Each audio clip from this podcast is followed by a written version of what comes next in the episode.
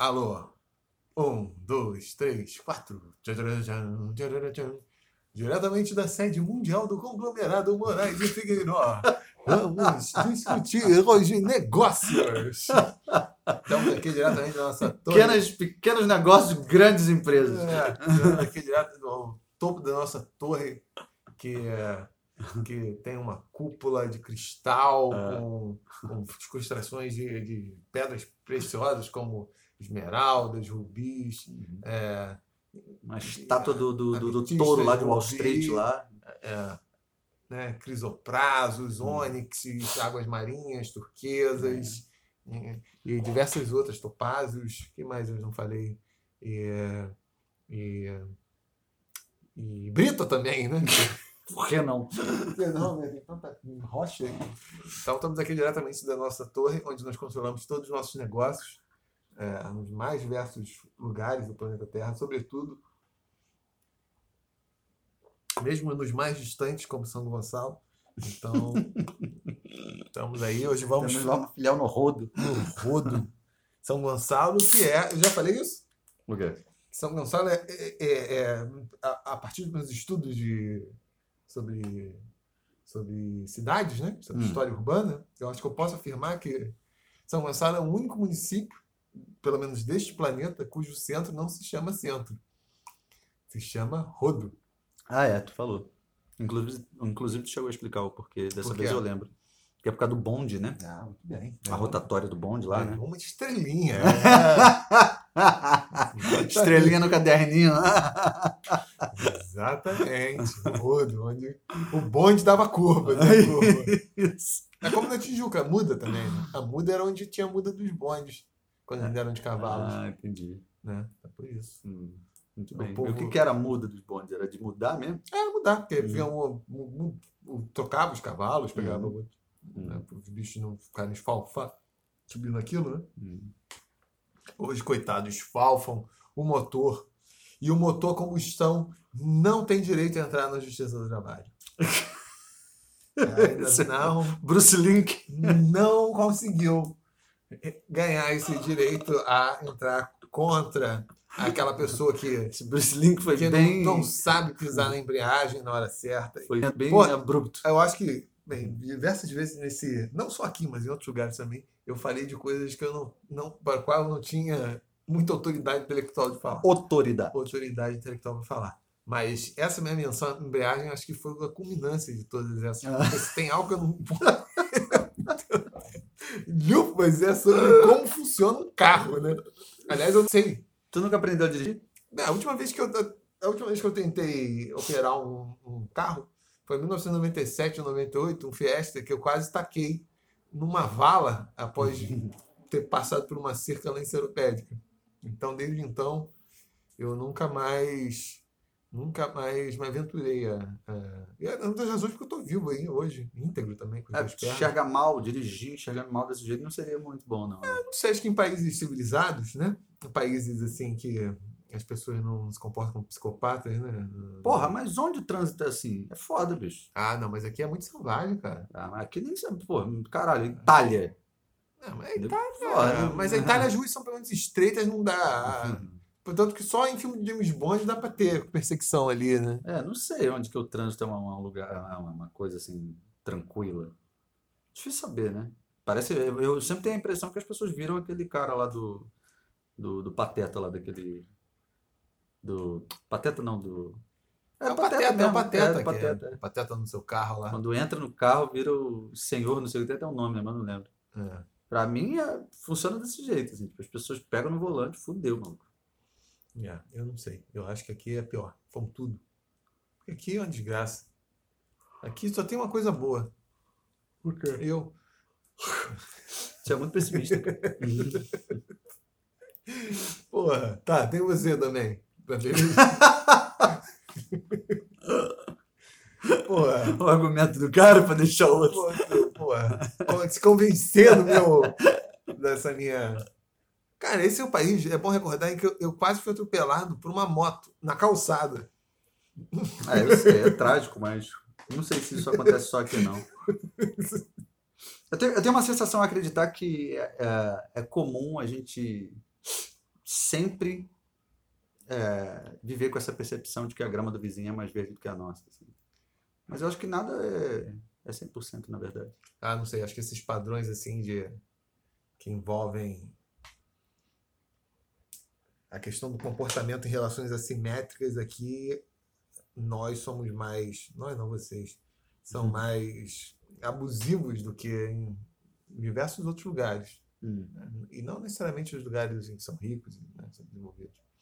Aqui, qualquer pessoa que está numa posição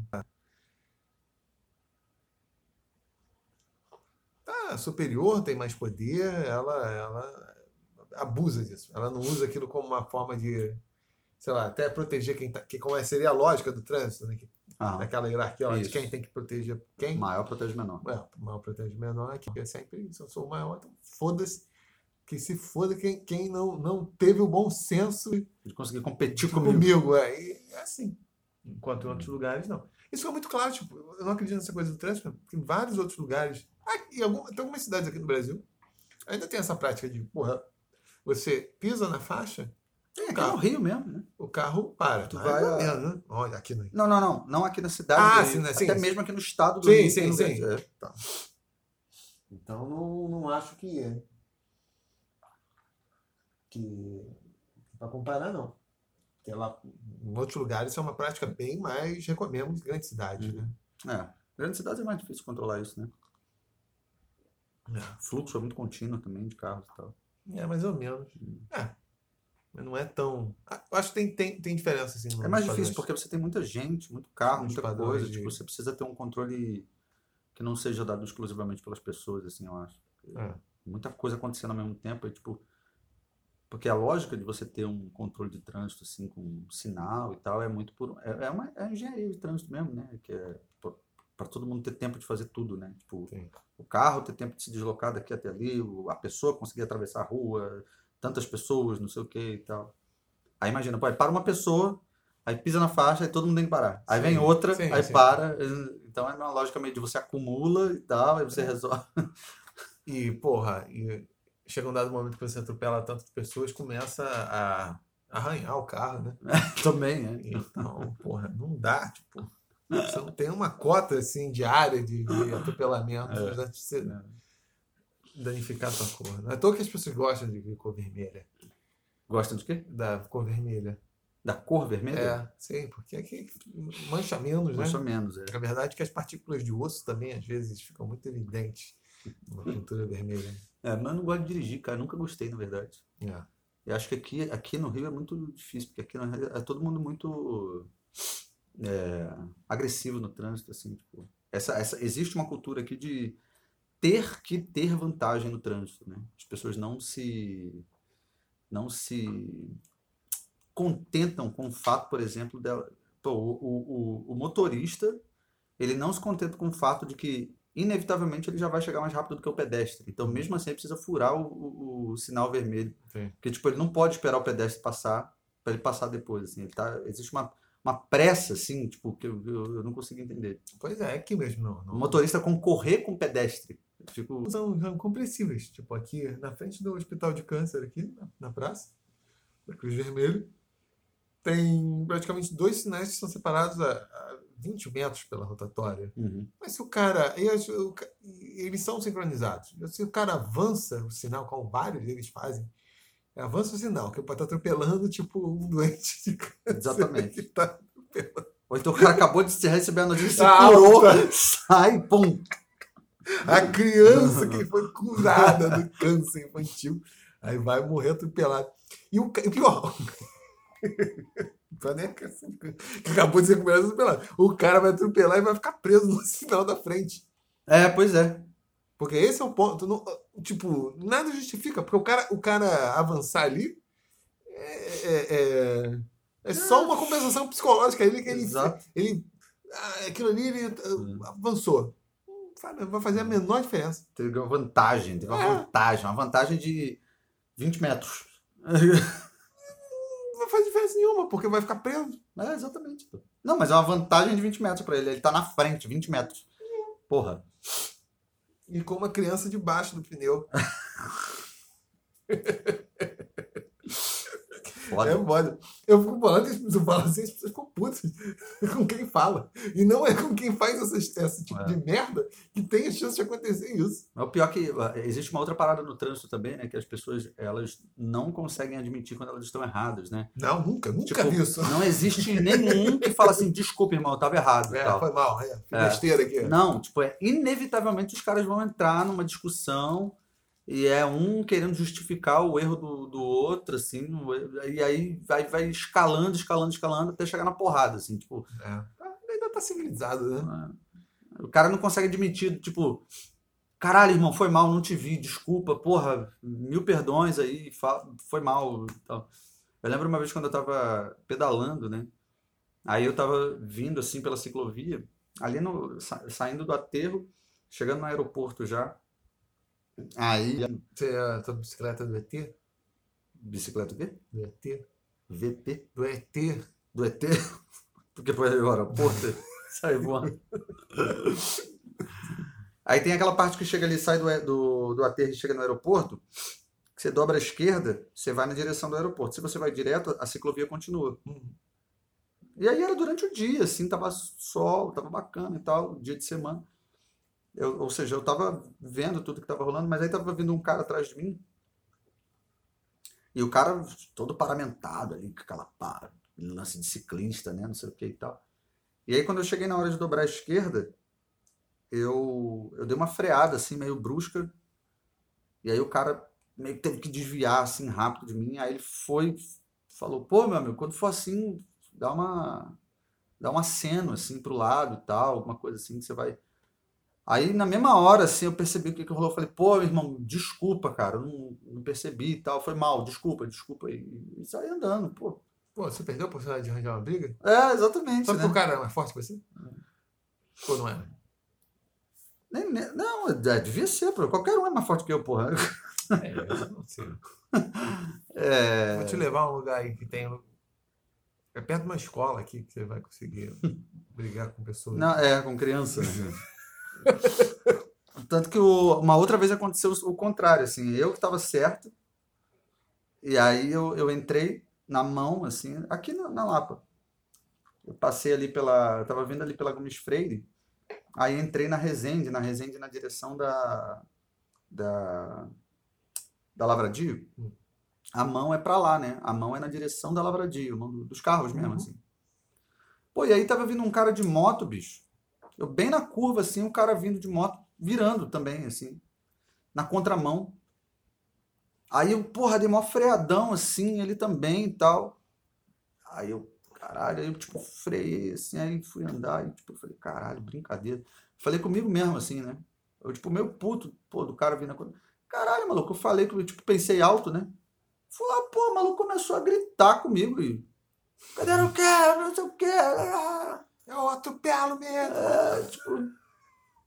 Aí eu virei assim pra ele, assim, aí eu olhei pra trás e falei, ô irmão, tá errado, bicho. Aí saí andando não falei mais nada. Tá que pariu, né? Mas quando eu for 10 pontas esclarecido do chá da luva, aí eu vou. Vou dar um jeito nisso. Não sei como. Não, igual, às vezes aconteceu comigo, de, porque de bicicleta a gente anda muito na contramão, né? Também tá errado. É, tá totalmente errado, na verdade. É. Mas bicicleta, tipo, a, galera- a gente não segue muito essa coisa, né? De, Nem na calçada você deveria de lei de trânsito. na contramão.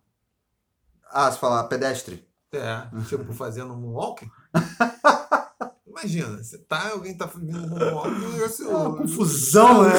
O cérebro da pessoa dá um curto-circuito. assim. O cara não sabe como reagir. Felizmente, isso é um tipo de infração muito rara aqui entre nós. Imagina um cara vem andando de moonwalk ainda com a cabeça assim meio virada pra trás. Assim. Deve ser um jeito de locomoção muito dispendioso. né? Tem mais crédito de carbono que de Não, carro. mas eu tô falando que uma vez eu tava vindo eh, na contramão ali pela. Ali já é o quê? Ali é o Baldino. Aí tava na Baldino. Aí descendo assim ao Baldino, indo na direção meio contra os carros, só que não tava vindo carro nenhum. Aí um senhorzinho saiu assim da calçada. Ele tava atrás de um carro. Eu, eu não meio que, tipo, tava meio distraído assim, ele tava atrás de um carro, estacionado, né? Aí ele, aí ele olha pro lado de onde os carros é, viriam, né? Uhum. E aí ele, ele vai atravessar. E aí que eu vejo ele saindo atrás dos carros, assim. Aí eu vou e dou um freadão, assim. Aí paro, aí ele meio que se assusta, aí me pede desculpa. Aí eu falo, não, sou eu que tô errado, tô na contramão. As pessoas não fazem isso, né, cara? Por isso você não é respeitado. É. Pô, o cara era velho. Tu provavelmente mais forte que ele. Você tinha que ter intimidado, velho. É. Ah, tá certo, velho. Não olha pra onde tá andando. é. Fazer que nem motorista de ônibus fazia com os velhos, né? Você se lembra como era? Quando... Ah, se bem que até hoje é assim, né? Ah. O... Entra o velho no, no, no, no ônibus. Aí tão logo o velho entrou, o que, o motorista faz? Ele acelera com tudo que ele O pode. velho né? cair, né? Não, o velho não cai, porque- porque é tão, é tão rápido, o velho ele começa a voar. Aí ele vai. Aí quando o velho chega, tá lá chegando em voo, lá perto dos fundos, o motorista já freia. Ele volta. Aí volta e plá, fica aí de frente do lado do motorista. Aí o motorista para e e vira pra ele e fala assim: Porra, não se segura! É isso. Se segura, seu velho filho da puta. Não tinha nem tá fora de casa, caralho. Fica pegando ônibus pra ficar de passeio aí, de rolé à toa, seu filho da puta. É isso. Tanto que eu acho que o, o- é um elemento na seleção do- dos, dos motoristas de ônibus, tem alguma psicopatia, né? Caralho. Isso é- Mas isso eu é- acho, eu, eu vou falar a verdade, eu acho que a profissão de motorista de ônibus é a profissão mais estressante que pode existir, cara. Eu não consigo imaginar nenhuma outra tão estressante. Não sei, talvez médico que trabalha na linha de frente, assim, com, com sei lá, nego, caralho, na guerra, deve ser sinistro também.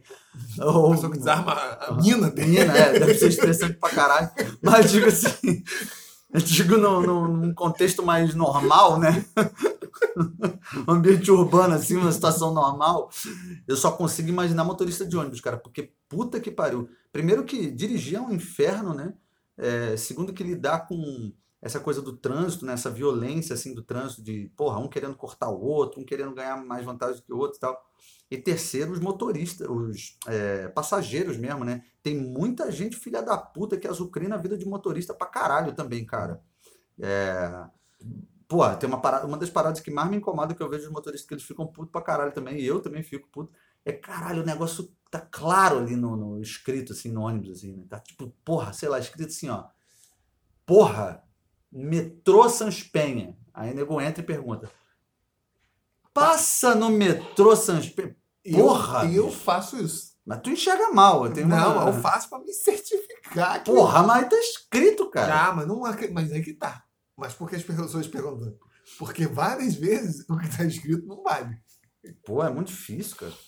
A não ser que você não seja da região e tal. Aí, porra, você não conhece e tal direito, mas, pô, se você é uma pessoa que pega aquela parada ali com frequência, puta que pariu, é foda. Tu já pegou isso? Você já, você teve essa experiência? Basta você ter uma vez essa experiência na sua vida.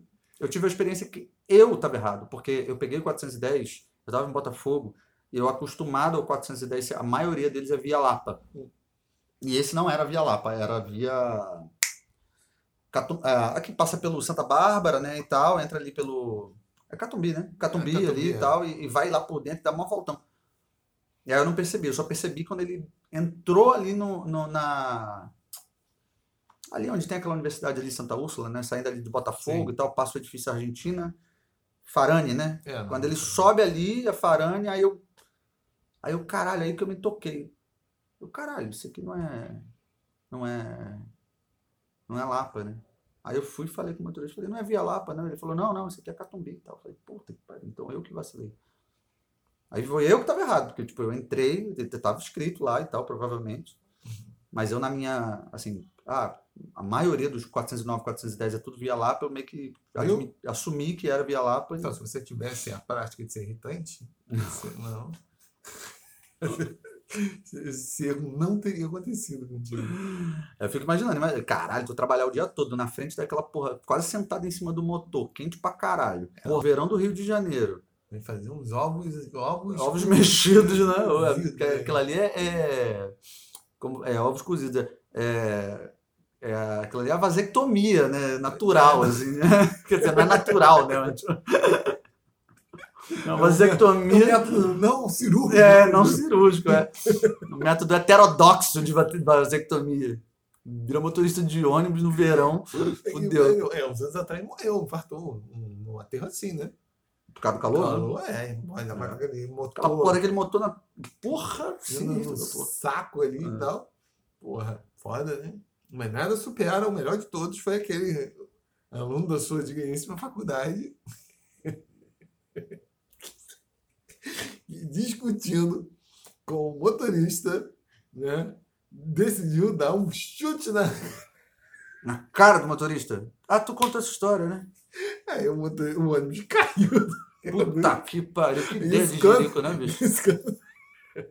Hã? Isso que eu não tava no viaduto. Caiu o ônibus do viaduto. Morreram, sei lá, duas pessoas. Puta que ideia de jirico. Isso é uma outra parada também que eu não entendo, quando o nego começa a discutir com a porra do motorista. Ô, caralho, o cara tá dirigindo, bicho. Tu vai ficar entrando numa com o motorista, tipo, pra desestabilizar o É. cara e tal. Porra, que loucura essa. E tu tá dentro do ônibus. É, pois é. Caralho, tu é maluco? Tipo, vai dar merda, né? Vou, capotar essa porra aqui. É. Porra, que loucura esse caralho, né, bicho? Ele é maluco Pois demais. é, essa foi a melhor de todas. né? Não, foda. vou, vou chutar a cara do cara que tá conduzindo É, é, do cara que tá conduzindo esse veículo comigo dentro, num viaduto. num viaduto. Puta que Até porque pariu. chutar, porra, fora do veículo. Mas o filho da puta não morreu. Acho que nenhum nem outro, nem o motorista, nem o cara. Morreram Caralho, não. né? Porque não tinha nada a ver com a história. Se fudeu, né, bicho? Caralho, foda. Caralho, que chulacha, né, cara?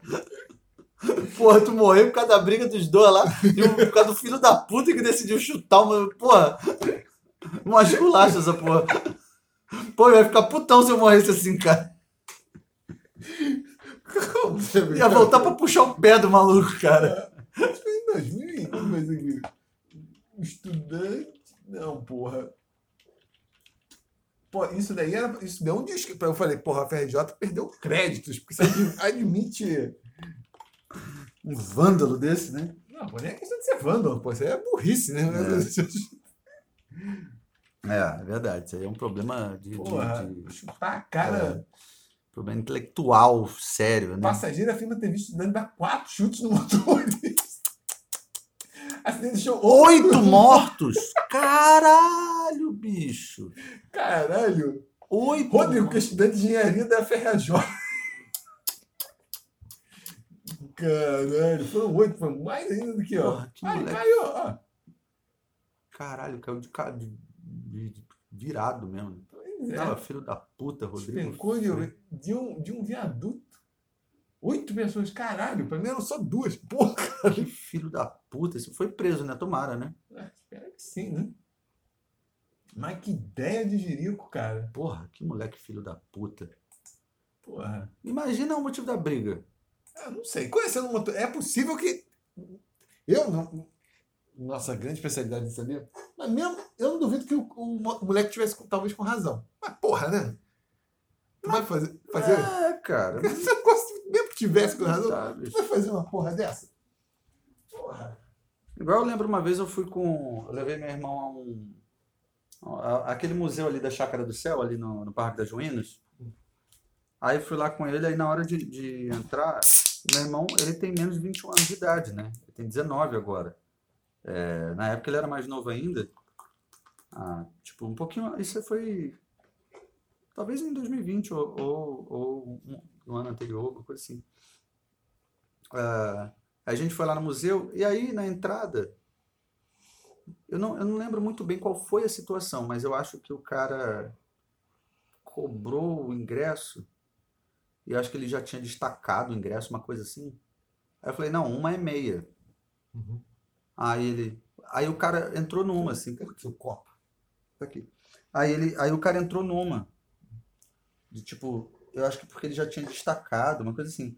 Só que o meu irmão claramente era um moleque com menos de, de, de idade, assim, tipo. E, e meia você paga até os 21, né? Independente se você é estudante ou não, então não importa, né? Basta a identidade para você provar. Aí, aí o, o, o, cara começou a entrar numa, assim. Aí eu, aí eu falei para ele, eu falei, cara, mas ele é menor de 21 anos de idade, independente dele estar com a carteirinha ou não, ele, ele paga meia, isso não tem nada a ver. E o cara começou a, a, a revidar e a, a se alterar e falou, não, não sei o que, não sei o que lá, não sei o que lá. Eu falei, cara, Aí deu um chute na cara dele. Porra, cara, é meia, E bicho. o museu. Um adolescente paga meia, não existe isso, independente de ser, de ser estudante ou não, não existe essa parada, não sei o quê. O cara começou a se alterar e tal, não sei o que lá, e no final das contas eu, como eu não sou uma pessoa que Pessoa- Eu, eu sou assim, cara, se a pessoa começa a gritar, eu paro. Eu, eu, não, eu paro. Eu não. Eu, eu, eu, paro, eu não vou ficar, eu não. Eu não continuo, eu não. Porque eu sei que é dali para pior. Não tem mais o que fazer. A pessoa começou a gritar, alterou a voz, acabou. Aí tu dá um chute na cara dela. Aí o museu cai do viaduto. É. Cai de lá de cima do. Porque ele é bem. Tem uma parte dele num barranco, assim, né? É, sai rolando lá de Santa Teresa o museu. Com a coleção inteira da. Eu queria fazer isso, ter essa possibilidade. Não, mas eu, eu não me altero, não. Eu, eu, cara, qualquer, qualquer parada de discussão, assim, eu fico na minha. Eu só me altero, assim. Já me alterei muito quando eu era adolescente. Mas mesmo assim, as discussões que eu tive foi, foi mais assim com a minha mãe. Dentro de casa, de discussão, de ficar puto, de, de, ah, de porra, de me alterar, de gritar e tal. Mas isso aí tinha, sei lá, porra, 15 anos de idade. Depois que eu saí de casa, e foi cedo, né?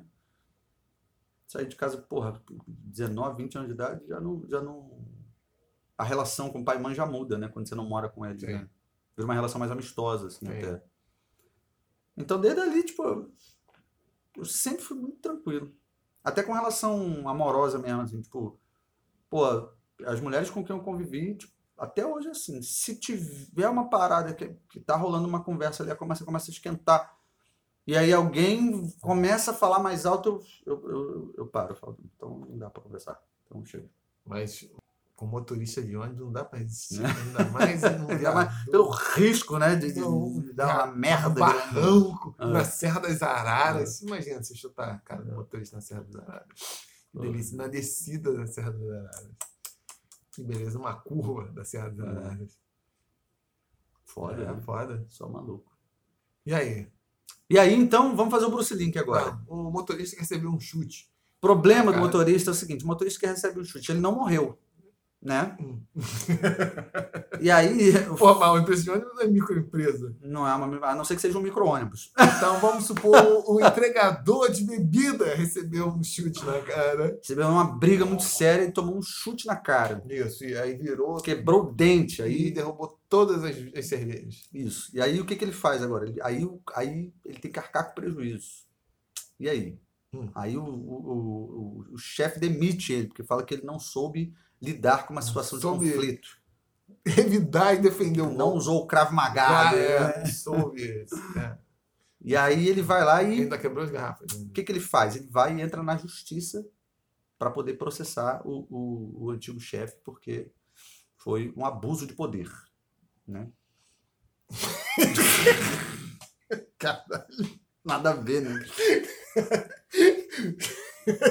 Eu sou o juiz aqui, eu estou ouvindo a petição inicial.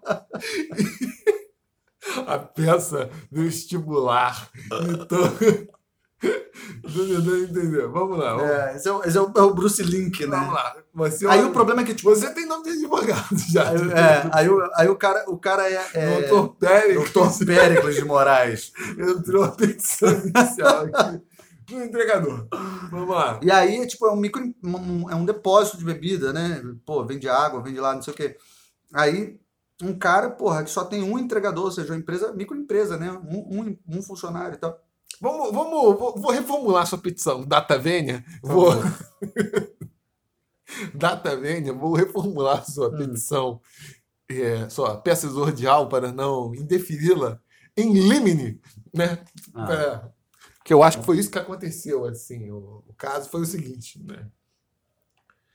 Porra, já esqueci. ah, lembrei. Bom, É bom que tu admite, o foda é aquela pessoa que fica tentando, aí o cara vai falando qualquer outra coisa pra ver se a parada vem na cabeça de novo, assim, cara. O cara vai. Aí o cara vai desenvolvendo um ponto, aí ele vai se enrolando, se enrolando, se enrolando. tipo, recordei, lembrei. Porra, é a marvada pinga, cara. Isso sempre- piora minhas capacidades de reminiscência. Então, é o seguinte, o cara do depósito tinha um entregador muito brigão, que ele era muito agressivo Uhum. né, com ele, até com os clientes. No meio do caminho, às vezes, ele arranjava briga Uhum. de trânsito e o cara decide é, Demitir. demitir. Certo. Aí agora continua a tua petição inicial. Então aí o entregador vai e, e- e decide processar esse, esse chefe aí, porque ele considera que é, aconteceram muitas é, infrações sob o ponto de vista da legislação trabalhista enquanto ele trabalhava lá. Hum. Né? É, e aí agora ele tá, o advogado dele, porque os advogados são assim, né? Eles, eles jogam pro alto, né? Seu advogado dele. É, eu sou advogado dele. Então, advogado, eu como advogado, o que, que eu vou fazer? Eu vou jogar para o alto o valor do processo, o máximo que eu puder, para conseguir ter um acordo ali meio no meio do caminho. E eu me dar bem, porque eu vou ganhar ali os 30%. E, e, e na verdade, eu não estou nem um pouco. eu não me importo nem um pouco com o bem-estar da pessoa que está processando. Eu só quero jogar pro alto para ganhar uma comissão nessa porra, né? Uhum. Tendo em vista que na justiça trabalhista já há uma cultura de que trata o, o, o empregado como a, a parte mais fraca, né? Uhum. Então, meio que os advogados já sabem que, porra, é quase certo de que vai levar uma graninha ali na, na, na causa trabalhista, né?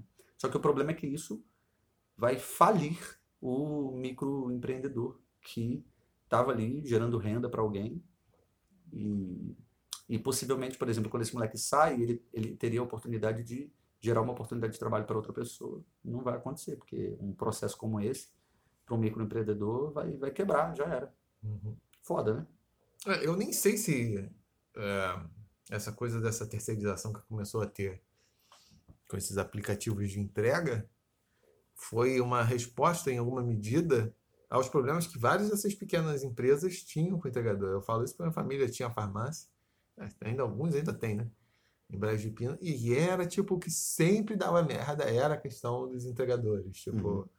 o fa- fato de os caras ach- acharem que eles trabalham quando eles querem, tipo, serem extremamente respondosos e, e responsáveis, e outros is aí também. E, eh, e era foda, tipo, e é isso. E faziam essas ameaças também de, de qualquer medida mais, né, de porra, você querer enquadrar o cara que tá fazendo um serviço porco, vai ameaçar de colocar na justiça do trabalho. Que são um dos muitos percalços de você ter um pequeno negócio, porque, pô, é, bastasse dificuldades tributárias, dificuldades eh, legais, tipo, dificuldade de obter licença, a incerteza de, porra, se o negócio vai dar certo ou não, o fato de você estar arriscando proporcionalmente um patrimônio, é, o que é muito mais significativo do teu patrimônio do que numa um- um- uma grande empresa, ainda tem essas porras ainda de você você via ser processado por um funcionário que está insatisfeito, justamente porque durante muito tempo, conforme eu testemunhei na- na época que eu usava gravata e assistia audiência no TJ, na Justiça do Trabalho era um lugar onde o capital sempre perdia. Quem quisesse ter esperança ali, se alguém frequentasse Hum. ali, ia ter esperança da Revolução Comunista. Porque eu nunca vi as, em- nem empresas as grandes ganharem. Né? Só que essa cultura se, se, se difundiu também para o microempresário. É foda isso, né? É, como você falou, acaba afetando, às vezes, a própria, a própria estabilidade do, do, do negócio, né? A existência. Era muito comum nessas audiências, as grandes empresas, Oi, lojas americanas, elas nem mandavam advogado. nas Uhum. audi- Partindo do pressuposto que iam perder e foda-se, né? Era só um custo a mais, né? É, seria exatamente. É. Esse é um- a não ser que fossem causas coletivas, enfim, algo Uhum. que de uma mal monta, algo, talvez questões mais sensíveis, nem se dava trabalho. Tipo, provavelmente no, no cômputo dos caras existem É, esse já prejuízo. é, tipo, vão- É. tanta quantidade de processos trabalhistas e tal. Dentro desses, sei lá, tantos sejam de má fé, né? Que deveria se recorrer, se poderia, mas vai gerar uma, uma despesa maior, um desgaste maior, então nem. Mas para quem é micro, porra. Ainda mais isso, dependendo de determinados negócios que você fica dependendo de funcionários que são tipicamente problemáticos, aí volta a falar do exemplo familiar. Tipo, entregador é um tipo de, de, de, de, de, Funcionário problemático. que costuma ser diferente, principalmente dos balconistas que são já os especialistas, porque com esse, geralmente, eu, o pequeno empresário acaba desenvolvendo uma, uma relação mais, mais próxima. Sim, meio de confiança. Assim, É, né? o cara que fica lá, que às vezes o cara fecha a loja, etc e tal, e o cara também, né? Porque esse cara precisa ter uma licença também, né? Não tem isso. Não não. No caso da farmácia, se- depende, né? Tipo, você precisa ter um farmacêutico. Alguém precisa ser farmacêutico. Alguém né? precisa de farmacêutico. Mas tô falando mesmo num bar, por exemplo, né? Tipo, tem já Ah, relação... entendi. Sim, relação- Porque é quem lida com grana também. que lida vezes. com grana, É. Uhum. o cara que tá ali contigo, tipo, pô, o cara segura, tipo. Eu sei disso completamente tinha bar, então tinha essas. essas é, as relações. Você vai ter numa padaria, numa loja, realmente isso é um tipo de, de relação mais. Agora, tipo, com o, o entregador, que, que Mas isso é louco, né? Porque, por exemplo.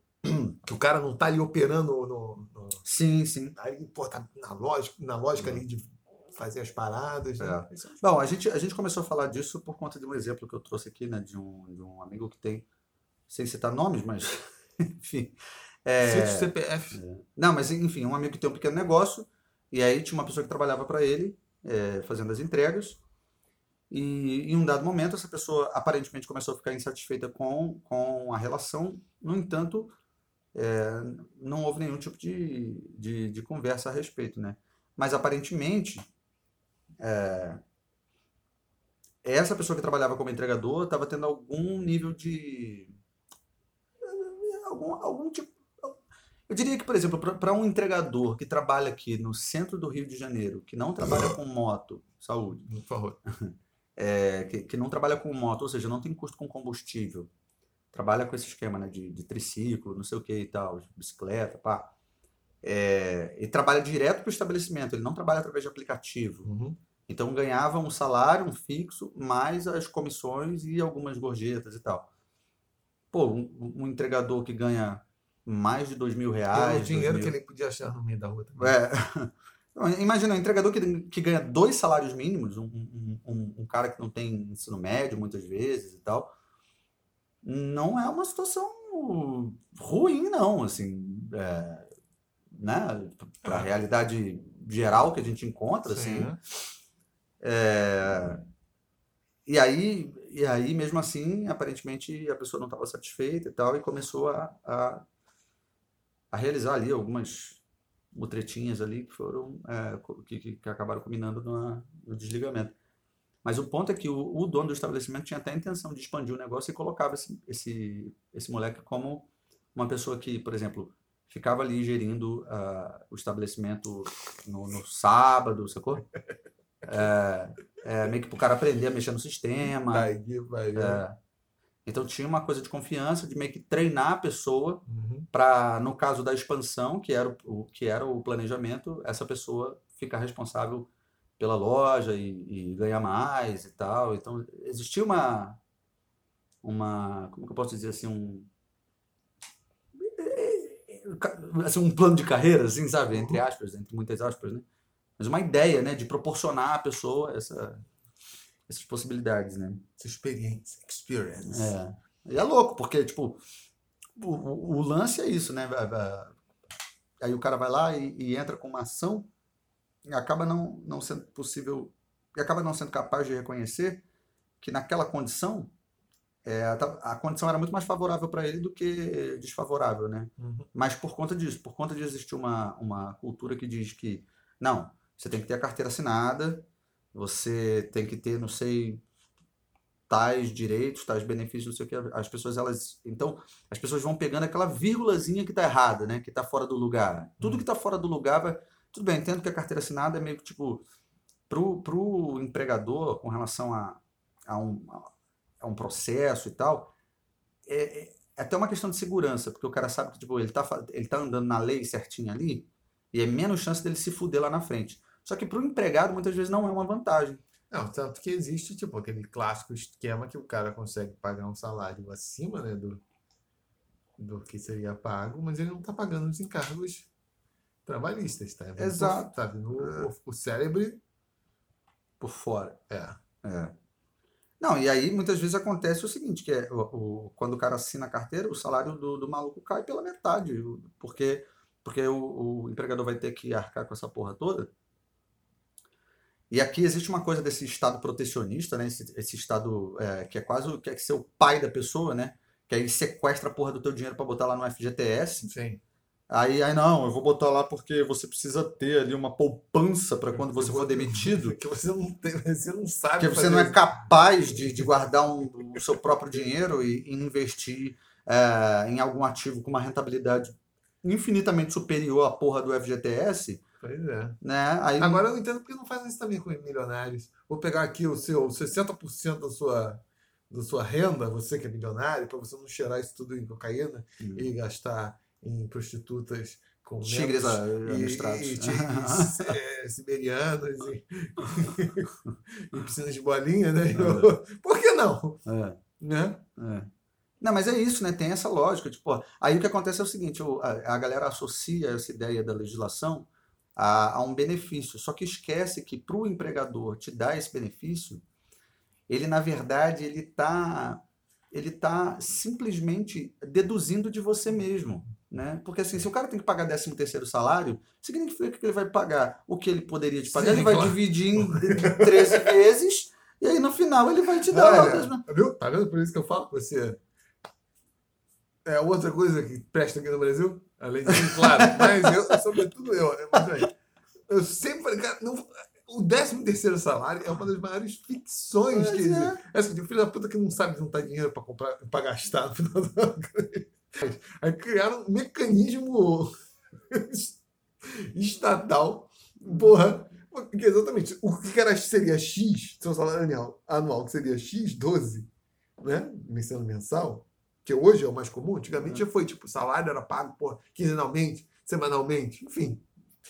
Mas passou a ser mensal. Então é X. Não, vou pegar só. O cara deveria ganhar 1.300 reais. Só que ao invés dele ganhar 1.300, ele vai ganhar 1.200. Sim, claro. Esse 100zinho vai ser vai um acumular. salário. Exatamente. Ah, então, Aí vai vai acumular vezes 12, vai dar 1.200, aí é o 13 terceiro. Era o, X, era o, o montante X, em vez de ser X12, passa a ser X13. Hum. Aí você fica com essa impressão de que, ó, meu Deus.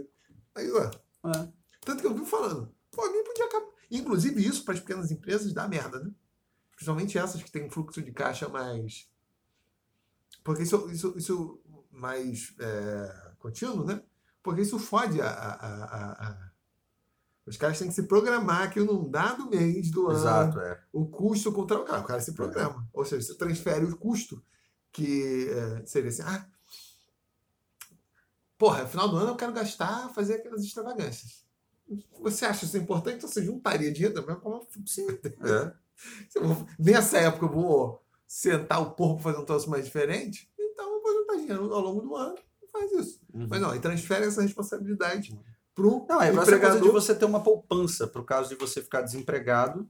Porra, você ter uma grana ali de emergência. Aí o FGTS. Só que a porra do FGTS fica preso lá e fica rendendo a uma taxa de juros ridícula que perde pra porra da inflação, o que não Sim. faz o menor sentido. Aí quando você vai poder retirar aque- aquele dinheiro, perdeu o poder de compra total, assim. Sim, O que seria muito melhor a pessoa ter autonomia para poder pegar uma parcela dessa grana, um percentual pequeno, porque o FGTS, se não me engano, é tipo 8%, 11%, Uhum. depende do, do nível de renda, ou alguma Sim. coisa assim, né? Ou, ou do tipo de. é, por exemplo, se, se é CLT é uma renda, é uma Sim, é. grana, não sei o que, enfim, tem, tem uma variação Sim. lá. Né? Aí o cara pegaria, sei lá, 10% todo mês, guarda aqueles 10% ali, e, porra, e bota para render no tesouro, que vai render sempre acima da, da, da inflação, né? Um tesouro IPCA aí vai estar sempre, vai estar sempre ganhando da inflação. Então, porra, pelo menos esse, o poder de compra está garantido, né? Quando ele for pegar esse dinheiro lá na frente, caso ele precise. É essa coisa que você pega o dinheiro, prende a porra da grana do cara. Ainda tem isso, que o cara ele não pode usar o dinheiro a hora que ele quiser, né? Sim, só, só para crédito imobiliário. É, ou se ele for se ele demitido, for né? Demitido, é. É, aí- não fica com aquela porra daquele dinheiro retido lá. Assim, tipo, Congelado, é. pô, é, isso é um esculacho, cara, sinceramente. É. Assim, Também, também É. acho. Na verdade, eu até. O é, lance da Previdência Social eu até entendo, assim, tipo, beleza. Ah, o cara tem que contribuir com o INSS ali, não sei o quê. O que não faz. Sinceramente, assim, eu acho que a pessoa deveria ser apta a poder criar, construir o seu próprio patrimônio ali, criar a sua própria previdência e tal. É, mas o lance da Previdência Social eu até entendo, assim, porque tem uma, porque é uma coisa muito maior, não é, não é individual, né? Sim, é o sistema. É, é um sistema, exatamente. Mas, é. No caso do, do- da Previdência Social seria isso, né? De repente, para bancar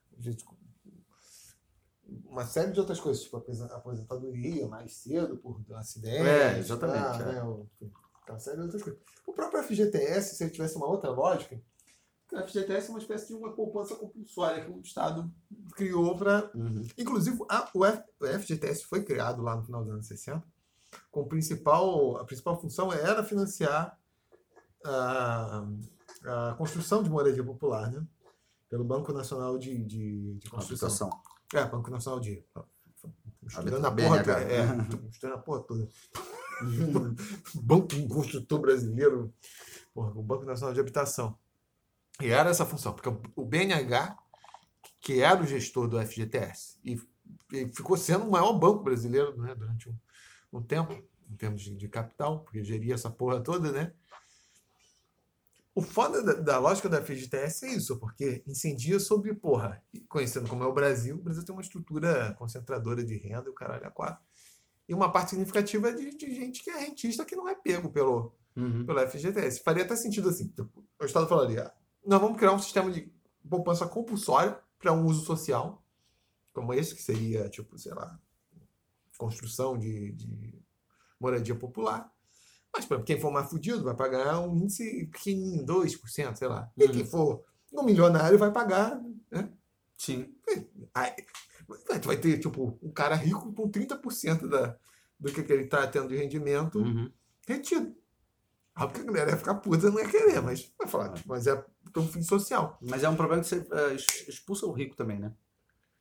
Ah, mas aí também o rico cara tem foge. que. É, mas o rico tem que entender que ele é rico porque tem a estrutura social aqui do Brasil que permite que ele seja rico, né? Porque a maior parte nossa elite não faz porra É, nenhuma. mas, é, mas, esse, justifique. mas esse é o problema quando você, quando você decide taxar a gente. Os caras fogem, porque o cara tem autonomia pra isso, né? Jeito. Quando for chá da lua, dá um jeito. Fazer meu pacto social. E quem não gostar vai morrer levando torpedo. torpedo de fogo. É, antes de entrar na outra coisa que eu queria falar, é o seguinte: você já fez sexo com tigre? Com tigre? Você bebendo? Não, não tive essa oportunidade ainda. É. Espero um dia poder. Muitos arranhões. E, e, aí é isso, né? O foda é que, que eh, você criou essa série de mecanismos que, em tese, protegem o, o, o, o trabalhador, mas no final das contas você fode quem gera mais emprego aqui, continua sendo até hoje, o micro e médio Exatamente. e- e- exatamente. empresário. né? Micro, pequeno empresário, é. Que, é, né, que contribui exatamente para essa coisa, porque para a geração de renda, assim, né, para circulação né, é, é, de renda na, na economia, assim, mas, é- mas é isso, assim, é, é- é problemático porque uma outra coisa que eu acho problemática também é não existir uma gradação em relação a, a essa a esse tipo de punições assim em relação ao médio, o micro, o grande empresário e tal. Não, exatamente. É. E além isso tinha que estar definido em termos de, porra, que tipo de política econômica o Brasil quer. Isso, isso ser explícito, tipo, o Brasil vai favorecer um modelo em que o pequeno e o médio negócio desaparece, tipo, que em alguns ramos isso tem acontecido, tipo, a vendinha substituída pelo supermercado, Uhum. né? É, eu até escrevi desatacadores de doces, em alguma Uhum. medida sendo substituído, embora não seja a mesma coisa, pela Casa do Biscoito, porque aí, beleza, aí passa a ter um tipo de, de relação maior. E você pode considerar, desde um planejamento econômico, que isso é mais eficiente. Ou não, né? É, Na Itália, a Itália até hoje é marcada por isso. Os setores, as, boa parte do setor industrial italiano, que é um setor mais competitivo internacionalmente, principalmente no norte da Itália, é até hoje por empresas de natureza média, assim, familiares, né? que seriam mais, não chega a ser um micro negócio, mas são, Uhum. são médio, que também é um modelo que tem, em certa medida, lá no sul do Brasil também, com alguma, com alguma, Com sucesso. com algum sucesso. Uhum. Mas se identificou, tipo, esse é um modelo aqui, e na Itália, tipo, o modelo que mais, assim, é eficiente é esse. É o do norte lá, com unidades relativamente seriam médias e tal. Então, faria sentido estimular isso. Ou pode fazer o contrário também. Fala, não, vamos tratar a legislação trabalhista igual para todos, porque nós queremos um modelo aqui no Brasil que o pequeno negócio vai praticamente desaparecer. Ou só Uhum. setores muito pontuais vão continuar existindo. Ou nem vão existir, sei lá, padaria, vai ser rede de padaria que. Né? Essa figura, É. essa figura do, do, do empreendedor, do pequeno empreendedor vai desaparecer. Pô, mas isso é muito difícil numa, numa realidade social como a do Brasil. Ah, Assim. não sei se, mas, né? É. É, sei. especialmente, especialmente, porra, grande como é, né? É, eu acho que sempre vai haver essa pulverização, assim, né? De, de, de, de empreendimentos, né? Tipo, é, é muito difícil. A não ser que, sei lá. É, não sei, só que isso tem que estar claro, É, porque da forma como está. É. É, Não, mas acontece que na- eu, eu acho que o Brasil tem caminhado exatamente na, na direção oposta à, à extinção desse tipo de do, do micro e do pequeno empreendedor. Não é à toa que tem essa coisa do MEI, né? É, eu tenho o CNPJ também. É, e o MEI, saúde. E, o, e o MEI ele tem tem essa coisa, né? De você tem que ter o faturamento anual de, se eu não me engano, é, até 120 mil reais. E você pode ter um único funcionário. É o máximo que você pode que você pode ter assim para ser considerado microempreendedor individual, né? Passou disso, aí você já, já muda de, de categoria, já vira pequeno empresário, tal, enfim, categorias distintas lá. É, então, eu acho que está indo na contramão ah, da extinção do microempreendedor, porque existe uma tentativa, porque como o Brasil tem um índice de informalidade muito grande, é uma tentativa de atrair essas pessoas que estão na informalidade para a formalidade, porque pô, quando você abre um CNPJ, você tem benefícios é, a partir do momento em que você está formalizado, você tem mais chance, por exemplo, de ganhar, é, ter um empréstimo com taxa super reduzida e tal. É, e não só isso, mas é, serviços também como plano de saúde, é, porra, sei lá, é, internet, essas coisas assim que são oferecidas exclusivamente para CNPJ, né? É, então isso é uma- acaba sendo uma vantagem. O lance da previdência também, porque você, o seu, a sua contribuição previdenciária ela é diferente de quem está no setor privado. Então, por exemplo, eu contribuo, porque eu, apesar de, de investir e ter lá minha, minha grana ali como Essas joias. é, minhas joias é, como uma previdência privada. A previdência privada que eu quero dizer, eu não invisto em previdência privada, né? Sacou o que eu quero dizer? Sim, Tipo, eu sim. não, não invisto no, no, Sei, não, no, não, no- no produto previdência privada. Você, é, você é. compra Rembrandt e Matisse Eu invisto e em, em- minha, minha ideia é, é, fa- né, é construção de patrimônio que vai servir como uma previdência no futuro e tal. É, Por exemplo, esse podcast que vai Isso, render essas exatamente. fortunas de direitos autorais até daqui a... é, não, essa coisa né, de você investir, por exemplo, em ativos que paguem dividendos e tal, porque no, no acúmulo disso lá na frente isso gera uma renda e tal, enfim. É, ma- e aí, mas também, enfim, como, como tenho lá o CNPJ, eu pago o, o- o, a, a, contribuição da Previdência Social. E o MEI ele tem uma vantagem porque você não paga o valor, não é, não é o mesmo valor do autônomo, por exemplo. Porque o autônomo ele paga ah, 11% do salário mínimo, né? E o MEI ele paga 5% do salário mínimo. Tem uma diferença. Exatamente por, por existir uma lógica de que você está porque você pode gerar, por exemplo, renda, né? Você pode gerar é, é, emprego para alguém como funcionário, ou, ou ainda porque também você é, paga mais imposto, né? Já que você, por exemplo, você gera nota fiscal, esse tipo de coisa, né? Então tem, tem um controle maior, na verdade, né? Mas, meu nobre, Ah, deixa eu só terminar. Porque eu tava falando dessa coisa do MEI, que eu acho que acaba indo meio na contramão, assim, porque eu acho que a, a, a existência disso, que é uma coisa relativamente recente, faz com que as pessoas elas acabem é, estabelecendo relações de trabalho muito mais baseadas nisso, na é, como, como que se fala? É ser é, pejotização, né, que o pessoal fala, né? Sim. muito mais baseada na pejotização do que na, na- nessa lógica seletista, né? Na qual um é o chefe e o outro é o empregado. Não, é meio que tipo, nós dois somos prestadores de serviço, um- meio que um para o outro, assim, né? Isso que eu ia falar. que Vocês estavam com a abordagem neoliberal. E para caracterizá-lo, eu abriria aqui o gerador de ofensas do Ciro Cardoso. Vamos ver o que, que você é. Hoje é 21 de agosto. Ciro Cardoso ou Ciro Gomes? Caralho, esse cara. Tô procurando o historiador Ciro Gomes, obviamente, né? Óbvio. Hoje, sendo. Então você é um. Seu neoliberaloidezinho. Você é um fascista. Não, é dia 21. você é um amalucado na vaidade dos grandes? Não, não, não, não foi tão bom, não. O meu seria. Cheio de areia no cu. Ah, não, não, você fez no dia 31, né? Ah, dia do aniversário, 31. Você é um canalha. Você é um canalha na sua vaidade dos grandes. Eu seria um cheirador de cocaína, cadela no cio, desgraçado. Eu chegava Abacalhação. O teu tá bem mais abacalhado. É. Mas, pegando aqui, independente, você poderia, nós poderíamos chamar você um liberaloide, Liberaloide eu acho maravilhoso. proto-neoliberalzinho. Cheio de areia no cu. Essa defesa que você fez aí do meio.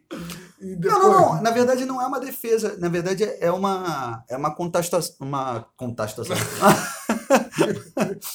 uma constatação é, que, é, de como o cenário está tá se configurando, assim, né? Porque, tá- a gente está falando dessa coisa da possibilidade desses pequenos negócios eles irem sumindo, né? Ou, ou- não necessariamente a possibilidade, mas como que é, esse tipo de, de lógica seria formatada, né? Que isso deveria ser claro, não sei o quê.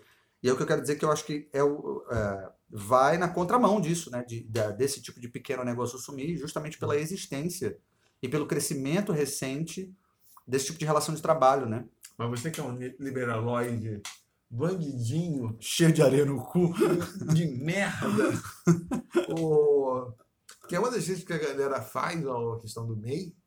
É, na verdade, como isso está sendo empregado para para driblar a legislação trabalhista. Uhum. Na verdade, o, o- seria uma forma de precarização do trabalho, que estaria inclusive acontecendo aí, tipo, eu sei disso da galera que trabalha para universidades, enfim, ou para escolas, falam que isso está acontecendo. Cada vez mais são esses grandes grupos é, empresariais que estão entrando no setor, então está meio se perdendo aquela lógica meio que era um modelo meio familiar Uhum. das escolas, para os grandes grupos. E cada vez mais os professores não são mais tipo funcionários da escola, né? E Uhum. eles são colocados como nessa condição meio de Prestador de serviço. prestador de serviço, como na verdade fossem autônomos, e várias pessoas reclamam que o que tem acontecido é isso, é uma, é uma forma de precarização. Que aí até parece assim, razoável, porque, porra, o negócio cresceu, tomou uma outra dimensão, né? Fica cada vez mais dentro de uma organização é, em que essa, essa desproporção entre o empregador e o empregado se manifesta, e ao mesmo tempo você está, em alguma medida, tentando enquadrar o funcionário como um grau de autonomia que. A, a questão é a seguinte: o nosso modelo é, não só para essas questões empregatícias de trabalho, aqui todo o Brasil é tudo. Parece que é tudo feito da pior forma possível, tudo muito. Mas eu acho que tem uma nuance é, clara é, é, com relação a esse tipo de coisa. Porque uma coisa é você ter um tipo de relação na qual você de fato é um prestador de serviço, e isso significa dizer que prestação de serviço ela é eventual, né? Não necessariamente, pode até existir uma regularidade, mas é muito diferente, por exemplo, da relação de um funcionário que ele assume um compromisso de estar naquele local, naquele horário, durante tantos dias e blá blá blá, blá, blá, que é o caso do professor, por exemplo. Sim. Ele tem que chegar 8 horas da manhã, e ele tem que trabalhar até 3 horas da tarde, e ele tem que ele tem um calendário para cumprir com tantas turmas durante tantos dias na semana, é, com um calendário, porra, é, anual, não sei o que, não sei o que lá. Existe uma relação clara de trabalho aí, na qual o cara ele ele está submetido a uma série de, de regras assim que ele tem que cumprir para atender à expectativa daquela empresa que contratou ele, né? Enquanto o prestador de serviço, apesar dessa disso tudo existir em alguma medida, mas é incomparavelmente é, mais flexível e essa relação é, quase que subalterna assim, né, de, de, de, de trabalho, ela não existe, né? É meio que é, é de igual para igual. Então, o prestador de serviço ele não tem é, esse compromisso estabelecido na, na, na relação de trabalho, né? Então, a partir do momento que ele quiser simplesmente abrir mão daquela parada ali, ele abre. Né? Então, por exemplo, eu sou prestador de serviço. Né? É, então, quando alguém me contrata. E, claro, isso não acontece dentro do, do, do ambiente. Isso não acontece dentro do ambiente de música independente, assim, né? Isso é mais assim para essa coisa dos editais, né? É, então, quando, quando esses editais eles acontecem e você entra como CNPJ, é porque existe uma condição ali que não que não é, que não me estabelece como funcionário daquela empresa que está é, disponibilizando a renda que eu vou usar para entregar determinado projeto. Uhum. É uma situação completamente diferente. Existe um prazo, Sim. existe um projeto, ah, e, e, é isso que eu tenho que fazer. Eu tenho um prazo para usar aquele dinheiro e para entregar o projeto que foi prometido é, no acordo em que nós fizemos entre nós dois. Assim. Eu não tenho que estar tá 9 horas da manhã Sim, lá na Funarte, um, sei lá. Trabalho de empreitada, né? Tipo... É, exatamente. Eu, eu tenho ali. Então, isso é prestação de serviço. Eu estou prestando de fato um serviço, é diferente. Uhum. Né? Agora, diferentemente do, do, da pessoa que tem que estar durante tantas horas dentro daquele local de trabalho ali, é, respondendo ordens a um tipo de, de, de pessoa, atendendo demandas a, um, a uma a uma estrutura é, de uma estrutura hierárquica, assim, não sei o quê. É. São coisas diferentes, né? Sim, sim, porque é. esse outro modelo é mais próximo daquele do profissional liberal, né? Que seria uma forma de Exatamente. O, antigo profissional liberal, como é. se chamava, não se fala. Você está falando, você tá falando do prestador de serviço, sim, né? do prestador Exato, de serviço. É. Né? é profissional liberal, como tipo um advogado, né? É. é claro, você acaba tendo responsabilidades inerentes ao, ao, ao contrato que você fez, mas não, não gera essa, essa, essa série de, de, de, de hierarquias, é, de subordinações, assim, de é, porra, ah, o cronograma, é. tipo, o cara pode estar fazendo o trabalho dele é, dentro de uma jaula de tigres é. siberianos. E, é, porra, no meio da madrugada, cheirando muito cocaína, com prostitutos anões. E é, não tem problema nenhum. O importante o trabalho está sendo entregue lá. Depois, né? Isso é em cocô também, arranhão do, do tigre. Então, Porque isso... o tigre é um animal que arranha muito. Nossa. É, Tem gente nossa. que acha. Ai, minhas costas. É, não, mas isso eu acho que faz muito mais sentido você quando você... a pata do tigre? Se eu já vi a pata do é. tigre nas tuas costas? Aí não. Não, porra, é grande pra caralho, né? Talvez é. é. Mas, mas eu, eu, é, esse tipo de relação de trabalho eu acho que faz muito mais sentido, por exemplo, em, em, situações, em situações como, por exemplo, é, é, de quem trabalha com publicidade, com marketing, com essas coisas assim, né? Na verdade, quem trabalha no ramo criativo. Porque... Como nós. É. Porque, porque é diferente quando você tem um, um determinado cronograma muito fixo, estabelecido, que você precisa cumprir. É, e isso não funciona muito criativo, porque, porque tudo bem, você pode ser muito disciplinado, você pode sentar todo, todos os dias na frente do seu computador por no mínimo seis horas por dia, é, mas vai ter dia que nada vai acontecer. Então não faz sentido, por exemplo, eu ter que comparecer a um escritório, a um lugar, uma, uma né, uma, se eu não vou conseguir produzir naquele dia, quando na verdade o, a, a, o que você tem que entregar é o resultado do projeto. Né? Mas, mas acho que cada vez mais, a maior parte, eu acho que já isso há algum tempo era com essa lógica. Uma boa, uma parte significativa dos trabalhos, é, no fundo, eles não exigiam essa lógica de uma super concentração e de porra de. Não, mas existem coisas que elas precisam ser, ser realizadas dia por dia. Não, tudo bem. Tipo, tipo o cara trabalha numa fábrica, não tem. Exatamente, é. o cara é da fábrica. É. Porra, o bombeiro. O bombeiro pode estar tá coçando um saco o dia todo lá. Mas tem que estar tá lá, de plantão. exatamente. É. Como um médico também. Tem exatamente. Que estar, uma série de, é. de coisas, né? Ou o professor, porque vai ter que ter a turma, tu tem que trabalhar com coletivo. Exatamente. Mas já há muito tempo, é... eu tenho essa impressão que já há algum tempo várias funções, tipo, você é um engenheiro. Claro que o cara precisa estar lá para coordenar, falar com outro, com um projetista. De, aí, claro, está todo mundo junto num lugar que é feito, que tem os instrumentos ali.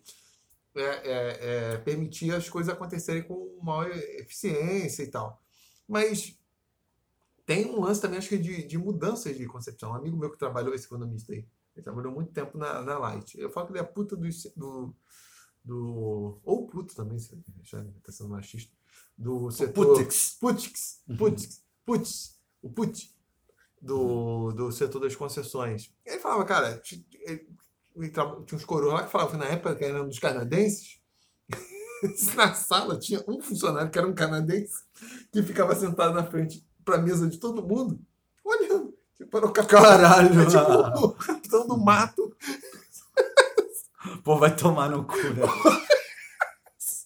Assim, mas são concepções, tipo, porra, né? De. E olha lá, em Canadá, que é considerado Pois é, um né? país Não, bem mas- desenvolvido. Não, mas eu não sei se também se era tipo assim, porra. Na cabeça, não sei se era assim no Canadá. Tipo, é Ah, tá. Tô cana- trabalhando com latinos, eu tenho que. Tá. Os brasileiros vagabundo pra caralho, né? Porque se eu baixar, Exatamente, é. ninguém vai fazer porra nenhuma, tipo. E não era tipo. E, e- isso que ele tava falando, eu não tava descrevendo, tipo, no chão da fábrica. Eu até entendo ter isso. Pô, porque às vezes alguém tá fazendo uma merda, o daqui do. Um feitor mesmo. De ter- Claro, claro, meio que coordenando. É, um ali tá, ali, porra, é. tá morcegando ali, e lá na frente tá dando merda. Sim, né? claro. A função do Uhum. feitor em tese é essa, né? Ali o cara, tipo. Porra, sei lá, um desenhista, o cara nem tem. É. Tem outros É, prazos. né? mesmo, Precisa ter mesmo, alguém olhar, tá mesmo, olhando. mesmo, pra- por exemplo, você, você trabalha na, é, é, na construção civil, sei lá, você precisa de um engenheiro, vai ter um prazo, vai ter um, vai ter um, um determinado momento da, da, da produção que era meio pré-produção. Essa pré-produção ela não precisa acontecer dentro de um escritório necessariamente, sacou? Sim, é. Porque, sei lá, às vezes o cara ele tá fazendo os cálculos, tá não sei o quê, beleza. Ele vai a campo para fazer medição, não sei o quê, não sei o que lá.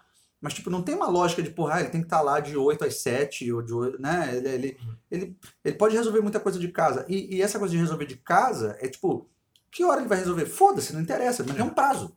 Se ele É. quiser resolver no dia anterior, e ele quiser se esfolar e não dormir, não sei o quê e tal e tudo mais, é problema dele, saúde. Desde que ele Não, entregue eu- desde que ele entregue, né? Então aí, aí entra numa outra lógica, né? O, o, o- o que é muito diferente quando você realmente, de fato, precisa estar em loco, né? É, é, e, e quando você está subordinado. Porque aí o problema é quando a relação não é de igual para igual, né?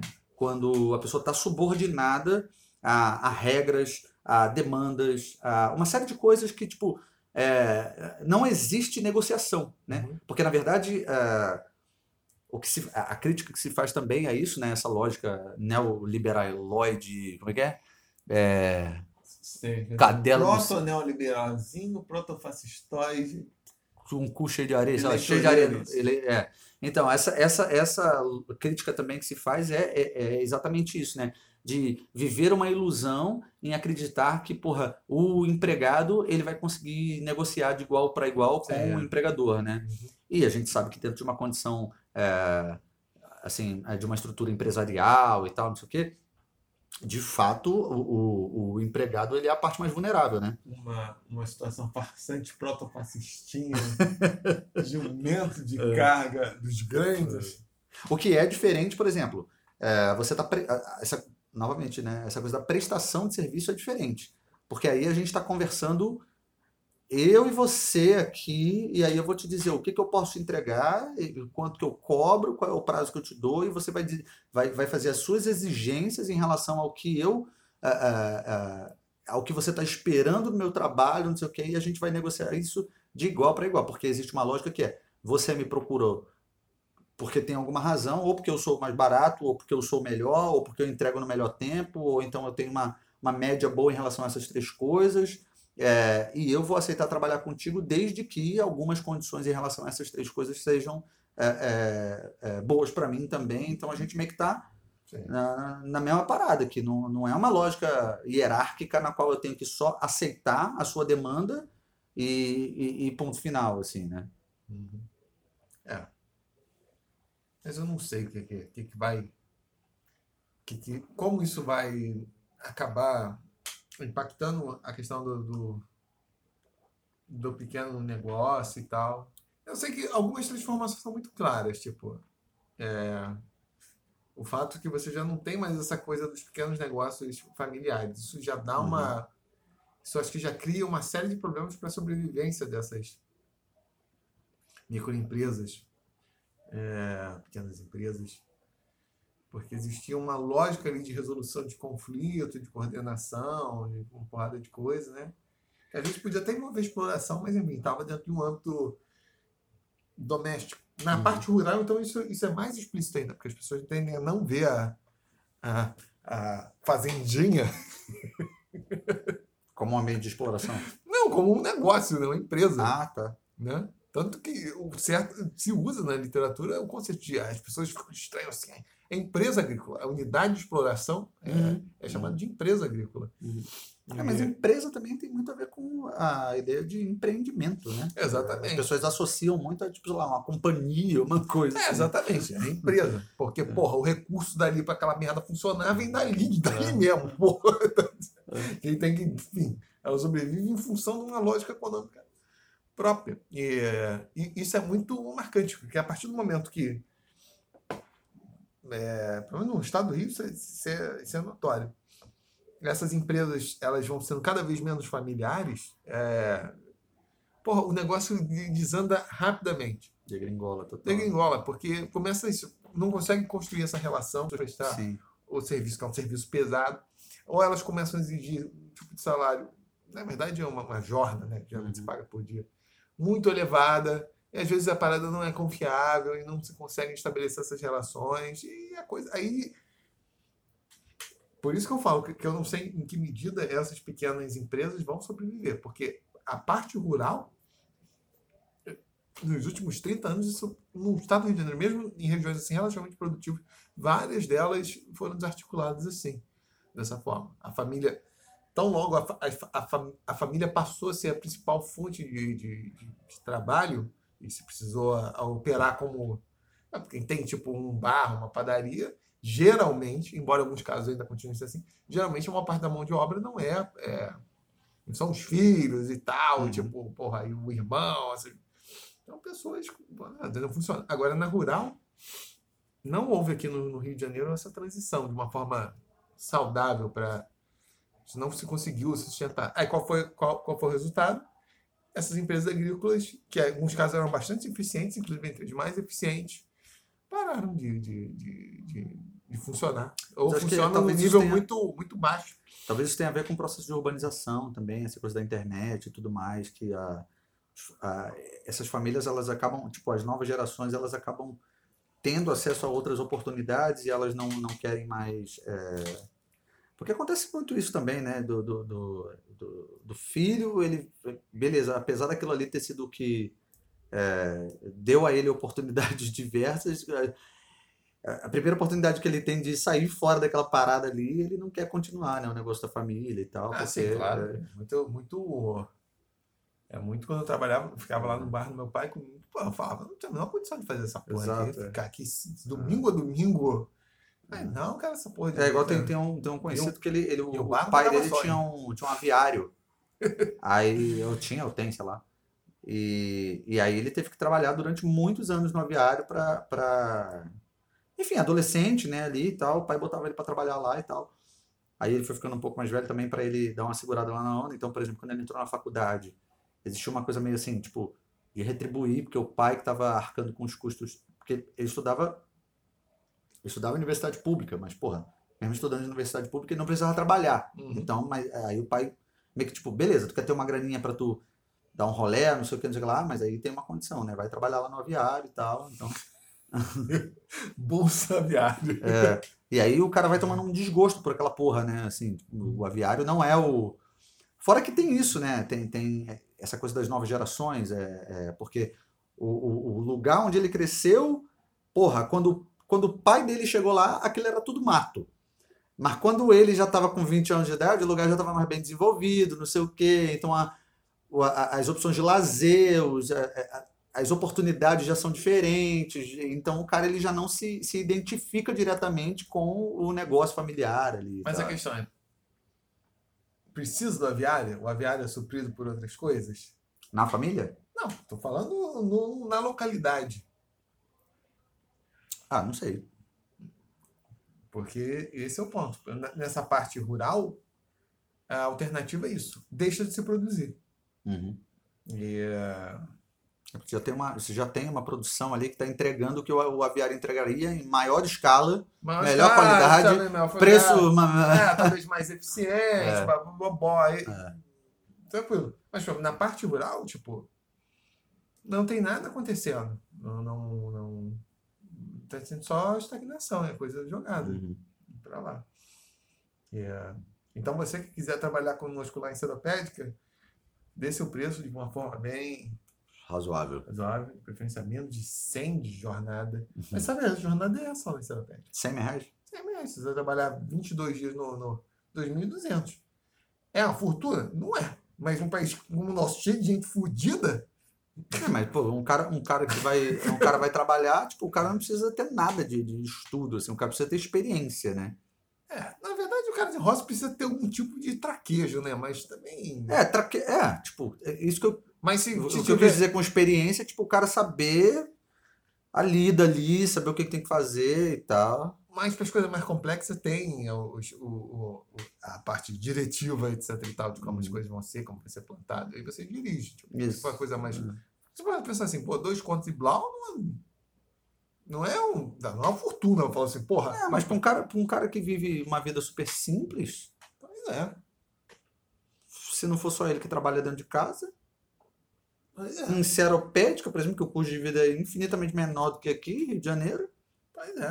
Depois É. o cara, às vezes, se ele até quiser, ele monta algum tipo de parceria e tal, às vezes com um É. proprietário maior, tipo, de, de trabalhar. Se ele, ganha, se ele ganha dois pau, a mina dele ganha um, um e um salário mínimo, que agora tá tipo, sei lá, um e trezentos, né, sei lá.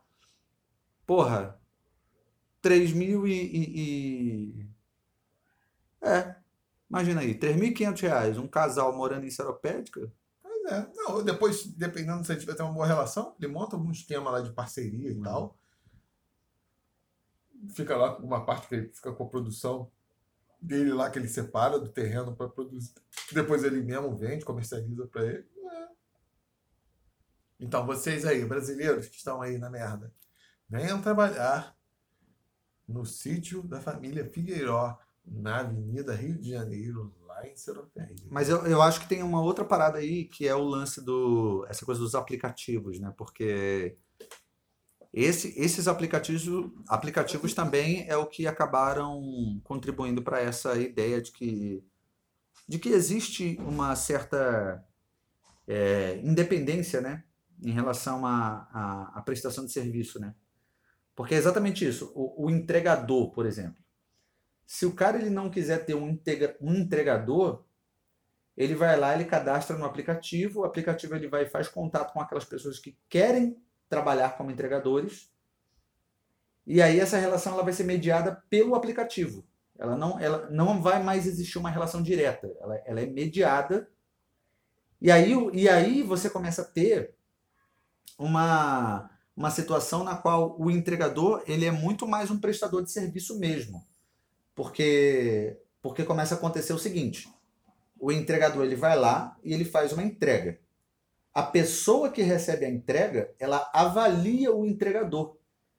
Isso significa dizer que o entregador ele precisa fazer um bom serviço para ele ter boas avaliações e a partir de então ele continuar recebendo mais eh, chamadas para entrega, né? Essa parada começa a colocar o cara numa condição muito mais de prestador de serviço do que de, de, de funcionário de fato, assim, porque, porque se ele começa a ter um, um nível de avaliação muito bom, ah, em algum momento ele começa a escolher para quem ele gostaria de trabalhar. E não, e não mais assim, ele não está submetido a um único cara que está que, que tá disposto a oferecer a ele a, a oportunidade de trabalho, né? Por outro lado, eu sei que, caramba, esses aplicativos têm uma, têm uma parte muito cruel, que esses caras ganham uma micharia, né? O aplicativo fica com uma grana ali também. Essas porras não existiriam se eles não, não ganhassem, né? Esses aplicativos não existiriam se essas empresas não estivessem ganhando dinheiro com isso, né? Então ganha dinheiro do, do Então, porque os entregadores. ganha dinheiro do lojista, ganha dinheiro do entregador, ganha dinheiro de todo Então, porque mundo. os, os, os, os, os entregadores não se Não cria um aplicativo próprio. cooperativo, é, cooperatizam e fazem um aplicativo próprio. Isso é uma ideia interessante, né? Que é uma que não é. Ah, mas aí os caras vão pagar. Não tô falando o. Aí não é o. Esse é o lance da cooperativa. Tipo, quando um- um- uma cooperativa, sei lá, de, de agricultores de laticínios, sei lá, de queijo, alguma porra assim. Não são os camponeses necessariamente que vão fazer tipo a contabilidade. Não, não, não. Ó, Mas o que eu- eu- o que eu quis dizer é outra coisa. Eu quis dizer que eu acho que não é uma classe que é muito unida, Hum, ao ponto de conseguir se organizar para isso. sim. Eu Porque acho se- que é muito, tipo assim, é, é todo mundo meio que ilhas, né? Assim, Sim, mas se tá todo mundo tá assim, ó, pô, estamos nos fudendo pra caralho. Tipo, a questão. Boa, a boa parte da bocada. Porque é o seguinte, é óbvio que o aplicativo tem que ganhar mesmo, porque Sim. conseguiu agregar isso e Uhum. foi uma. Um acerto bom. Foi um né? acerto, Ah, enfim, é bom para todo mundo, pessoas Uhum. que tá, estão trabalhando nisso. Mas às vezes você pode chegar lá no ponto, pô, os caras estão se valendo de uma vantagem que agora, objetivamente, na, conseguiram construir tipo, um mercado para isso. Isso. Mas agora, objetivamente, nada mais justifica essa porra. Então vamos nos cooperativizar aqui, cooperativar aqui e. eh, Cooperatizar ou cooperativar? Acho cooperativa, né? De cooperativa, né? Cooperativa é cooperativa. Ah, co- cooperatização, cooperativação, cooperatiza, que é cooperatização. Cooperativar. fudeu. É, fudeu, cooperativar. Enfim, vamos cooperativar aqui Uhum. e vamos criar um nosso aplicativo. É, não, isso seria excelente, né? E até uma coisa mais É, localizada. é, até poderia ser uma coisa mais localizada, né? Tipo assim, ah, Rio entregas. É. Sei lá. Aí entrega dentro do Rio de Janeiro, os caras fazem.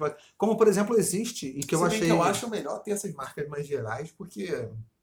Concentra a porra toda, né? É, porque tu, pô, tu sai do Rio, tu vai pra, sei lá, É. pra. Tu vai pra. Rio Branco. Então, co- conhece uma marca lá, né? Mas isso Tá eu acho que é melhor pro consumidor do que pro. Não, pro- sim, pro consumidor. É, é. mas, aí, exatamente. mas aí você faz esse cálculo também, É. tipo. Às vezes os caras vão, vão considerar, não, porra, é melhor ter uma marca de âmbito mais, mais amplo, nacional, do que essas locais, porque. Porque, eu mesmo, você tem que ser. Eu quase não uso coisa de internet. Se tiver que usar, eu vou usar um. Para ter mais segurança, Um grande. um grande que eu sei que tem um, é uma forma de segurança. Mas aqui no Rio aconteceu uma coisa interessante que foi o, o táxi, né? Porque o Uber veio e, e comeu uma fatia do mercado gigantesca do táxi, né? Uhum. Não só aqui no Rio, tipo, no Brasil, né? E, e o táxi tem uma, uma fama muito ruim. Agora, isso especificamente aqui no Rio, mas na verdade já tive a oportunidade de conversar com pessoas que falam que isso não é uma característica do Rio ou do Brasil, não. É, Niterói também. essa coisa do, do, do táxi ser uma coisa meio. Em qualquer lugar do mundo, meio. que, que a galera fica meio bolada, assim, é, Hum. é, meio, é meio real, assim. Mas, enfim, o Uber veio e comeu essa fatia do mercado é, bastante significativa, que gerou uma porrada de conflito no início, né? Tentativa de proibir essa merda, não sei o que e tal, enfim. Não deu certo, ficou por aí. Como qualquer pessoa com QI acima de 3 seria capaz de perceber. É, de prever que não é. Enfim, o Uber tá aí, beleza, funcionando bem, não sei o que e tal, a galera continua usando. E aí a Prefeitura do Rio decidiu é, criar um aplicativo que se chama Táxi Rio. Sim. Que é táxi, para você aí, ó, que quiser usar, faço questão de fazer propaganda porque. Eu sou taxista. Não, mas eu uso e é, e é bom e, e- vale muito a pena. Na, na- Muitas vezes vale mais a pena até do que o Uber. É, se chama Táxi Rio, táxi.rio. Né? Rio H-Y-O. Você consegue baixar aí o aplicativo. Aí é o seguinte, o que, que eles fazem? É um, é um aplicativo criado pela prefeitura, que os taxistas se cadastraram, e aí funciona da seguinte forma. Você tem é, quatro níveis de, de desconto, né? 10, 20, 30 e 40%. O 40, então, assim, quanto mais desconto você tem, você escolhe, na verdade, você coloca lá o, endereço de partida o endereço de chegada, e você diz, é, quero corridas com 40% de desconto. Quero corridas. Na verdade, quando você escolhe a, a, a corrida, ele te mostra o valor. E aí você escolhe é, qual percentual de desconto você quer. Uhum.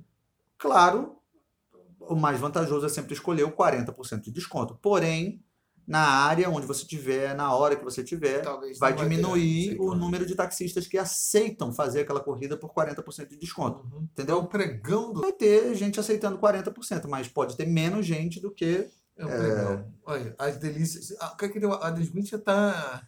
Não, então, isso é uma, isso é o uma coisa Smith já tá batendo é, uma punheta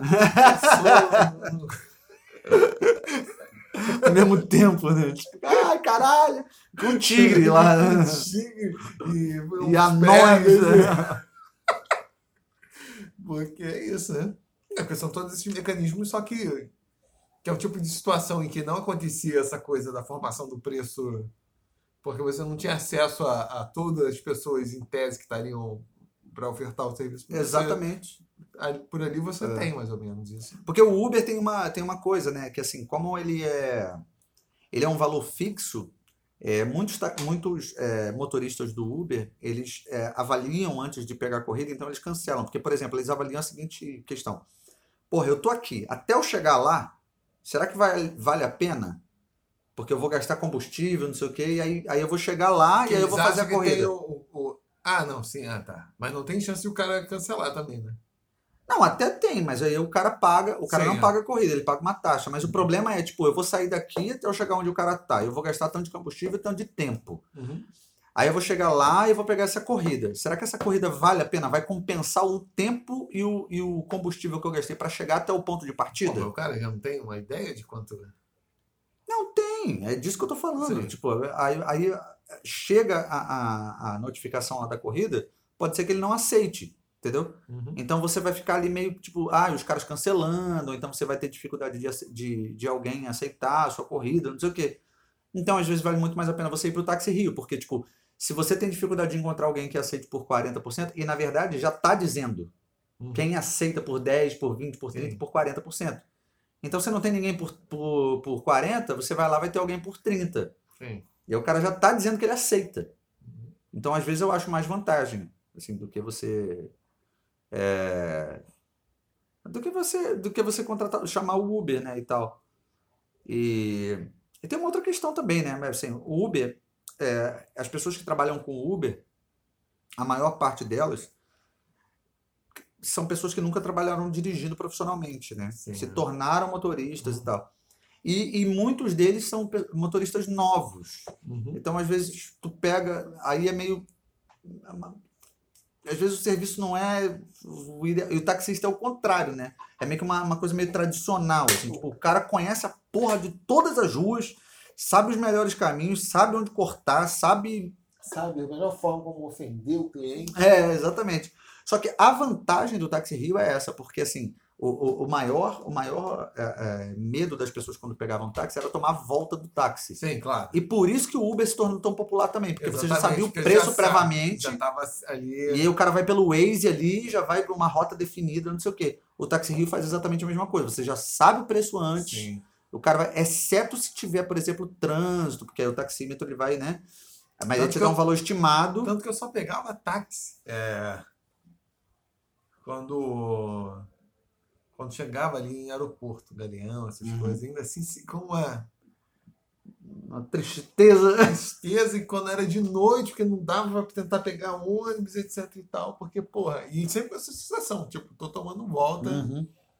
isso aqui não é. É, eu lembro, eu lembro, por exemplo, a última vez que eu fui a João Pessoa, João Pessoa? Acho que foi João Pessoa, que eu desci no aeroporto, aí sa- e era de madrugada. Aí eu saí, aí o cara veio me oferecer a corrida. Ah, vai pra onde? Eu falei, eu vou pra Tambaú. Aí ele, ah, 70 mil reais daqui até lá, não sei o quê. Aí eu falei, 70 mil reais o quê? Valor fechado? Ele, eu falei, não, não, faz no taxímetro. Tu faz? Ele falou, faço, tem certeza? Eu falei, tenho. De madrugada? Hum, Deu quanto? 45 reais. Malandro! Porra. Foda, né? Ele vê que tu é turista, Sim. o cara já chega, ah, e aí, meu irmão, não sei o que, vai táxi, não sei o que. Aí tu manda o sotaque, fa- pô, qualquer parada que tu fale, Sim, é. tu fala oi, o cara já percebe que tu não é dali, né? É. O cara vai pra onde? Aí preço fechado. E é o preço fechado dos caras, né? Porque os caras têm um esquema, né? Sim, né? Aí eu falei, mas faz, na- faz no táxi, faz no, no taxímetro. É, eles nem chamam de táxi, eles falam relógio, né? Não, no relógio pode dar mais caro, não sei o que, vai pra onde? Eu falei, "Ah, vou pra Tabaú. Ele, "Ah, tem certeza que prefere no relógio? Eu falei, tem, pô. Quero te dar o checkmate no É. É, Porque eu já tinha pesquisado essa porra, né? Aí, eu, não, eu tenho, pô, de madrugada, tipo, sei lá, três horas da manhã, vazio, porra nenhuma. Sim, né?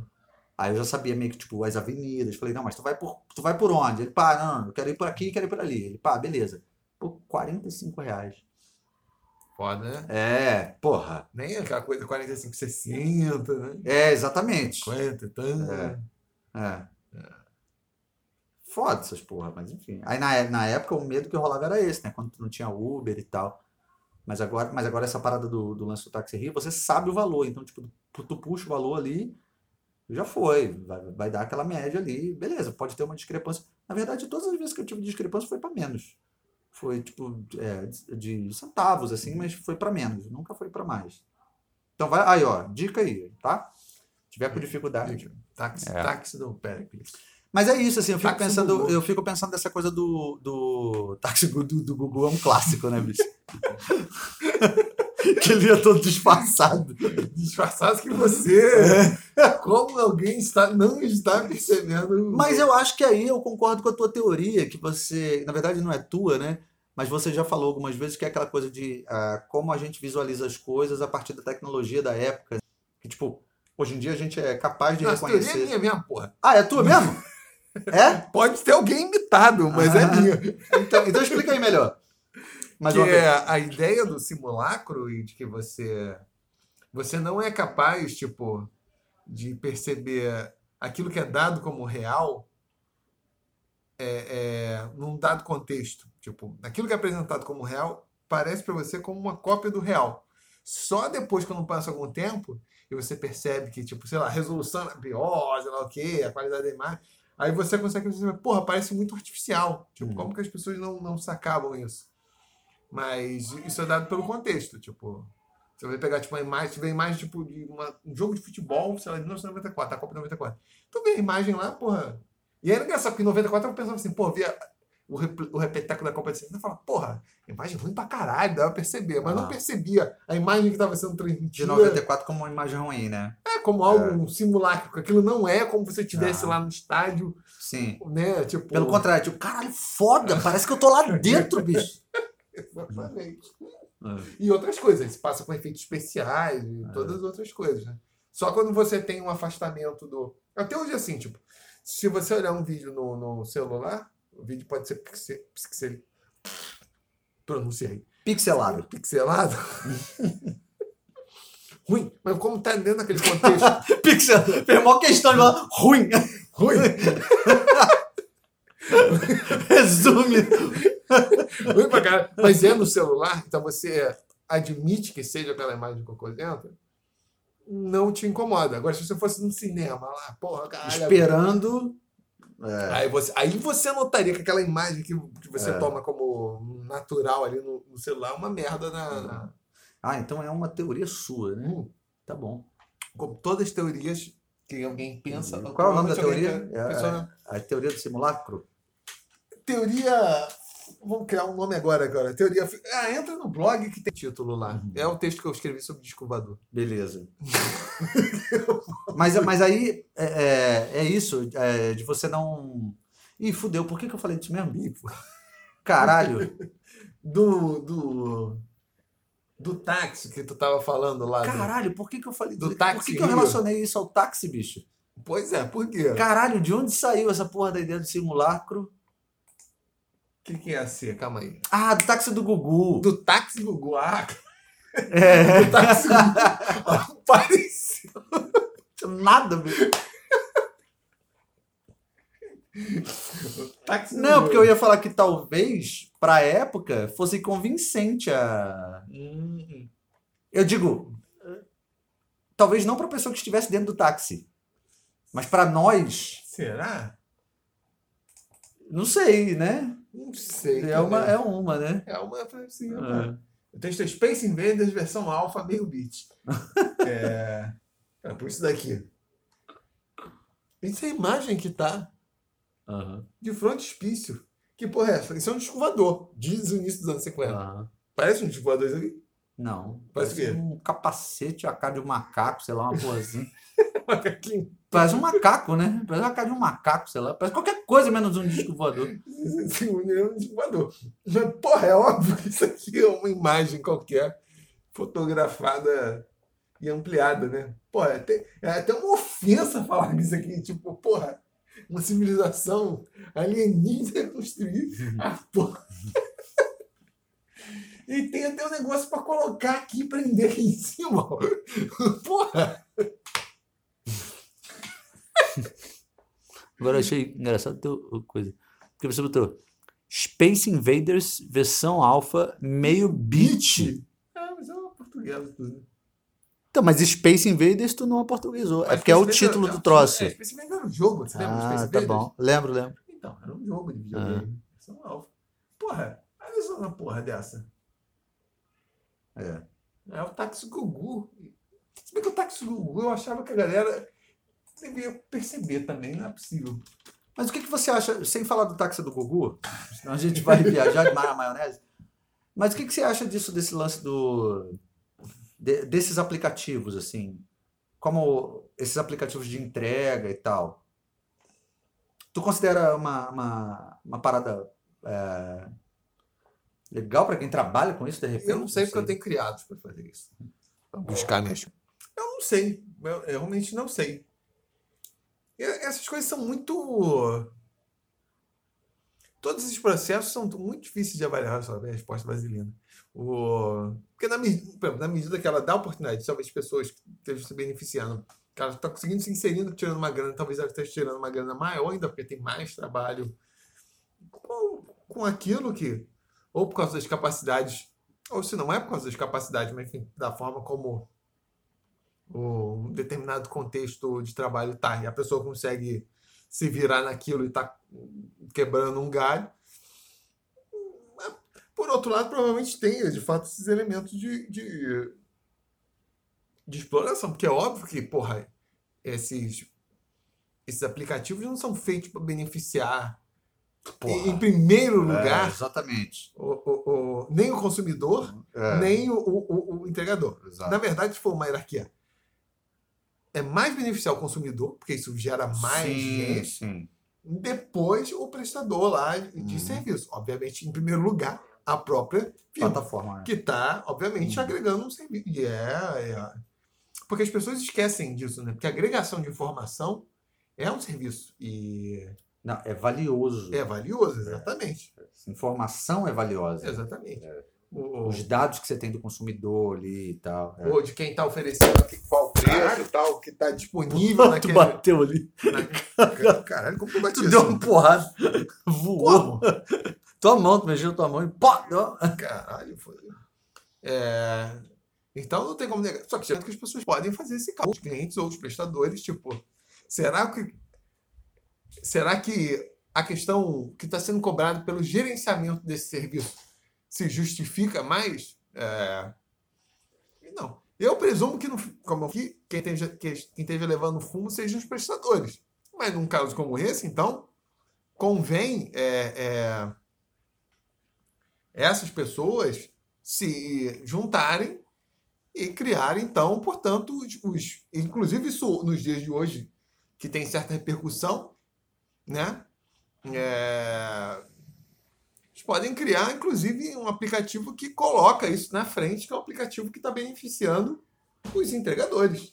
E não duvido que vai ser uma chamariz de publicidade para várias pessoas passarem a usar o aplicativo, né? Se o aplicativo não for super merda, né? Mas se for minimamente Sim, funcional, funcionar, é. isso vai ser um chamariz. E, é, só que aqui, no nosso digníssimo Brasil, né, uma coisa que é muito clara é que há uma enorme dificuldade de, de as pessoas conseguirem se associar e, é, e, é, produzir o- um bem comum. Ainda mais entre os, os frato- os setores da- que a sociologia chamam dos mais fudidos, né? Essa categoria. A né? categoria categoria mais- científica. a categoria dos mais fudidos.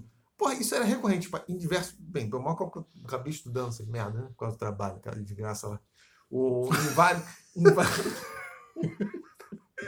Em, vários. Não, é engraçado, porque, porque essa era uma coisa que eu tinha uma impressão completamente errada. Né? Fica, fica essas impressões, esse papo furado que a galera vê assim, ah, sei lá o que é o fudido, sei lá o que é solitário, se une. Isso é o maior caô do mundo. Você começa a estudar, ainda mais a parte rural, é, é- o- os mais fudidos não tem. O que que foi? Pra não dar uma a porrada. mão aí. É, não vou bater de novo nele, são bato na vertical.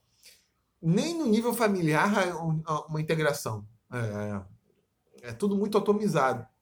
Então, em diversos casos de assentamentos, inclusive assentamentos que tinham um nível de politização nos anos 80, 90, ha- haviam coisas assim absurdas. Tipo, tinha uma associação de, de lavradores, os caras tinham um caminhão. É, e para comercializar. E tradicionalmente aqui no Brasil, pelo menos aqui no Sudeste, os grupos de camponeses mais bem-sucedidos eram os que não só produziam um determinado tipo de cultivo que era mais sofisticado, assim, que exigia mais trabalho, mas também comercializavam, tipo hortaliça, fruticultura, essas coisas, flor, floricultura, mas também comercializavam. Então precisava ter esses dois pontos. Um tipo de cultivo mais intensivo, que precisa de técnicas mais complexas, assim, embora envolvam muito trabalho, e também vender. A questão da venda era importante. Porque quando o cara vendia o que eles chamam de atravessador, ele se fudia. O atravessador que ele levaria para o Ceasa, para Uhum. a Cadeg, etc e tal. Com... Na época isso não era comum ainda de supermercados, enfim, os principais focos de, de, eh, de consumo. Aí se fudia, porque aí dava uma diferença muito grande. O cara tá vendendo uma coisa aqui, sei lá, por 10 reais, e na ponta ia ser vendida tipo 40, 50. Aí o cara se Uhum. fudia, porque os custos de transporte, etc e tal, da porra toda, logística, não justificavam essa, esse. Se o cara se desse ao trabalho de ir lá e vender, ele ganharia, ele estaria ganhando muito mais. Tá, beleza, mas se o cara se desse ao trabalho de ir vender, ele teria que sair do lugar onde ele estava. Qual é a solução dessa porra? Você se cooperativar, Uhum. todo mundo, e você. Alguma pessoa fica encarregada daquilo, você contrata alguém, enfim. Não é nada muito, né? Diversas vezes onde se tentou ser feito aqui, pelo menos aqui no estado do Rio de Janeiro, a galera ficava. Não conseguia, não conseguia fazer isso. Por exemplo, os caras conseguiram. Tinha um caminhão que era cedido, às vezes, pelo, pelo governo do Estado. O Estado cedeu o caminhão. Os caras não, nem se cotizaram para comprar o caminhão, mas Uhum. cedeu. E os caras tinham o seguinte: ó, vocês têm que pagar o motorista, que vai levar o produto de vocês. Vocês têm que pagar é, uma taxa para pagar combustível, depreciação, Uhum. né? Para manter as paradas minimamente. Sim, sim, sim. Aí a galera insistia que a parada tinha que ser de graça. Aí, Porra, aí. Aí com essa ideia de ser. Não, pior isso, não achavam isso de graça, mas como achavam que estava levando volta nesse negócio, eles preferiam pagar para atravessador. Caralho. Que loucura essa porra, né, bicho? Caralho, o nego não é capaz de perceber quando o negócio tá sendo melhor, né? Não pra eles mesmos, assim. Exatamente. Caralho, que loucura, né, bicho? Que loucura. Exatamente. Exatamente. É uma dificuldade crônica que a galera tem aqui de conseguir se organizar e avaliar isso. Tipo, porra, óbvio que não dá para ser de graça. Eu vou ter que. Mas no final das contas, É melhor pra. É vai ser vantagem. É. muito mais vantajoso, É. etc e tal. Porra! Ainda caralho. assim, o cara preferia, preferiam entrar num modelo antigo lá, que tem um acostumados, intermediário. que tem intermediário atravessador e tal, e o cara se fudia muito mais. E era assim, não era muito mais assim, marginalmente, assim, Sim, porra, sim, é era, pouco. era pra valer. né? Era é, substancialmente, né? Uma coisa. Porque às vezes você se fode numa coisa, porque você vai no. Ah, porque é o certo ali, né? Sim, Pô. já tá garantido, já sei como funciona, não sei o que e tal, vou É. pagar um pouquinho a mais ali. Mas não era isso. É. Era, fa- faria uma diferença. Que, Ah. é o que eu tô falando. É o que tradicionalmente fazia a diferença aqui. Não só isso, né, mas esse era um dos elementos. Esses setores mais prósperos, assim, do, de agricultores, aqui no Brasil, pequenos agricultores, né? E, principalmente aqui no Rio de Janeiro, São Paulo e tal, eram esses. Não à toa eram grupos imigrantes, portugueses, espanhóis, italianos, japoneses. Que era assim, os caras cultivavam esses produtos mais intensivos, mas eles também vendiam. Tinha Uhum. alguém da família do cara que ia lá vender. Aí o cara fechava o ciclo completo. Ah, completo, sim. completo. sim, sim. Mas o que, que dava dinheiro não- é- era vender lá pra, na ponta, Na da ponta, na né? cidade. É. É por isso que você vai vender uma flor. Você vai vender, se você mora perto de uma cidade, vai vender um, um alface. Né? Sim, vai vender claro. uma, porra, uma cebolinha, etc. e tal. Porque É essas coisas. transportar, você Mas- precisa de menor espaço. Menor espaço, É. custo- custo- é mais caro Hum. por, por se sem unidade de volume se considerar, Hum. né? Uma espiga de milho, uma batata, É, exatamente. um saco de feijão, porra, né? É.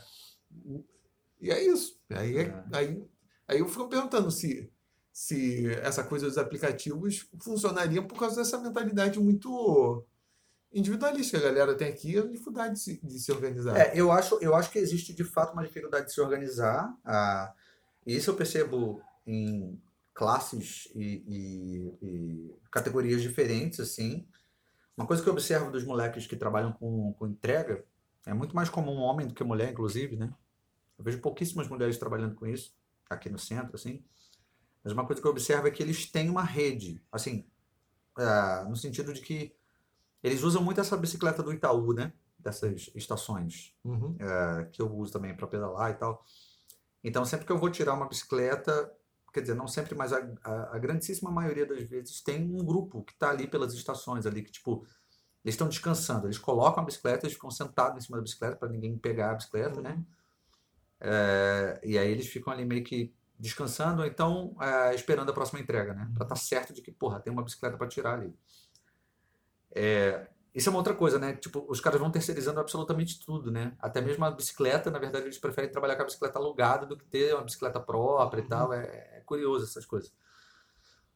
Que muitas vezes provavelmente é desarcar com custo de manutenção, ou, por exemplo, se for roubado, ele vai lá e faz um BO e tá tudo certo, Uhum, várias sim. paradas, né?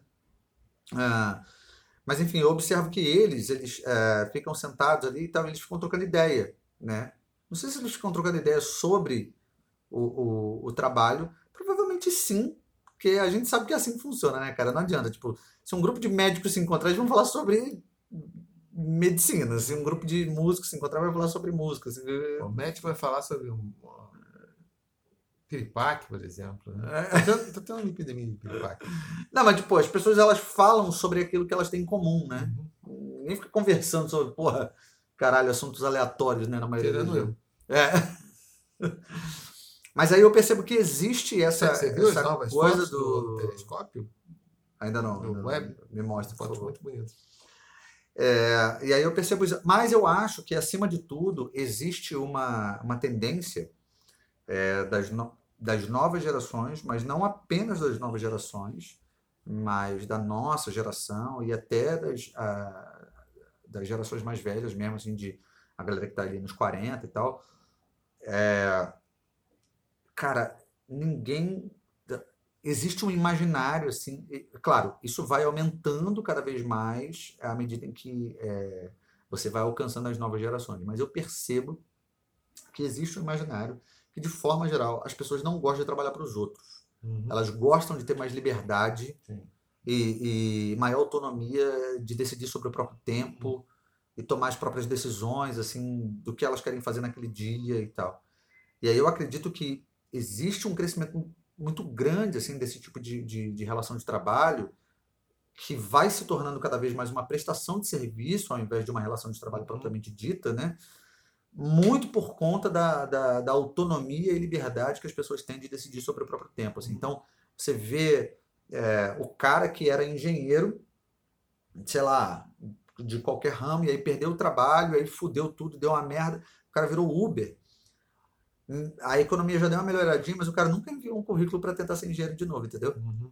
Porque ele está conseguindo fazer uma grana que talvez não seja a mesma se ele tivesse é, permanecido na carreira por não sei quanto tempo, pelo tempo de experiência que ele teria, mas é o suficiente para ele manter as contas em dia, é, guardar um pouquinho, viajar, ter algum luxo assim e tal. Então, se o cara poderia estar ganhando 7 mil e agora ele está ganhando 4.500, 5 mil, e ele está beleza, mas ele tem autonomia para decidir que hora ele vai acordar para trabalhar, que hora ele vai. De fato, assim, meio que não tem, né? É, se você para para pensar que o cara, que o cara ele tem que estar meio que sempre à disposição e tal, não sei o quê. Mas a verdade é que ele não precisa se justificar para ninguém. Uhum. Então, eu acho que existe uma tendência cada vez maior das pessoas optarem por esse tipo de relação de trabalho, é, na qual elas não precisem se justificar para absolutamente ninguém, Uhum. sacou? E ver isso como um, um ganho, que não é um ganho financeiro, mas um ganho em qualidade de vida, em alguma medida. É. Não, eu acho que em termos. Isso descreve o fenômeno que você está falando. Mas eu também não sei em que medida ah, não tem havido uma certa obs- Obsolescência? Isso, isso aí, exatamente. É que não falar português. É, por favor, Obsolescência. obsolescência das profissões. É, porque no caso do engenheiro, porque era perfeitamente possível compreender tipo, a função do engenheiro é, numa organização não como aquela da, da Light lá com o canadense olhando todo mundo, Ah. mas, mas a questão é talvez o cara se sinta mais realizado porque ele não consegue mais se inserir como engenheiro, tipo, porque Uhum. muitas funções que seriam, ou pelo menos no tipo de, de formação que nós temos engenheiro aqui, vão ser feitas de uma forma mais automatizada por máquina ou terceirizada em outros lugares e tal. Eu falo isso até pelo menos. A- a- a- a- como funcionário público, eu percebo assim, cara, é impressionante como uma boa parte das coisas não estão acontecendo. Ou, se- ou, ou, as pessoas consideram trabalho coisas pequenas, tipo. Você observa assim as máquinas, tipo, pô, com funcionários que são técnicos, são técnicos nesse sentido, que são pessoas que têm é, formações específicas, agrônomo, engenheiro florestal, engenheiro, blá, blá, blá, né? Sociólogo, economista, historiador. blá, blá. É, Né? técnico especializado, né? Uhum. Então, assim, assim, pô, essas pessoas deveriam estar focadas assim, em projetos assim, muito. que poderiam até estar com essa, essa lógica assim, de uma dimensão temporal mais aberta, porque tu tem que. Até porque são problemas mais complexos, então. Uhum.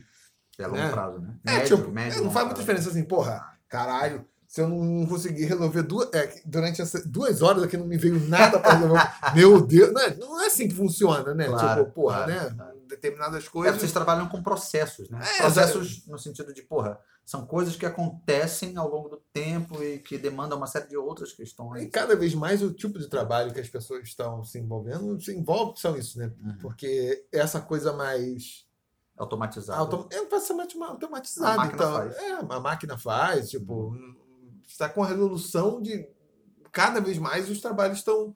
As próprias fábricas estão sendo cada vez mais nessa lógica. O que é rotineiro, né? Uhum. Aquela coisa.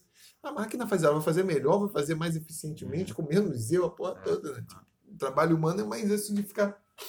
Aí, E ainda assim eu fui pensando, pô, que a coisa não está organizada para conseguir identificar isso. Hum.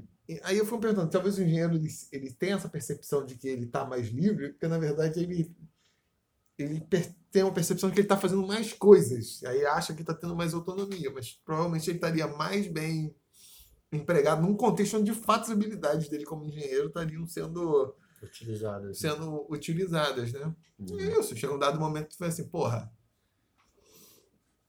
é, é, eu também fico com essa pessoa assim, porra, se estivesse fazendo uma coisa assim que me demandasse, sei lá, três horas todo dia, mas fosse, porra, que realmente eu sou necessário estar ali aquelas seis horas para resolver. Aí o cara vai sentir, ah, tô mais realizado aqui. Né? Em alguns casos, às vezes, o cara realmente Tá até ganhando. Mas mais. ainda é, é isso que eu ia falar. A- a- Ainda tem essa outra dimensão, porque eu observo isso também, né? Aqui no Brasil tem essa coisa da legislação que o cara tem. é, ele, é, eu não sei como funciona direito, mas eu sei que tem um esquema assim, tipo, você pode trabalhar 40 ou 44 horas semanais, uma coisa assim. E, tipo, e, é, muitas vezes a pessoa trabalha 40, 44 horas semanais e, e o salário é tipo um salário mínimo. Justamente porque envolve todas aquelas questões que a gente já- tratou anteriormente, né?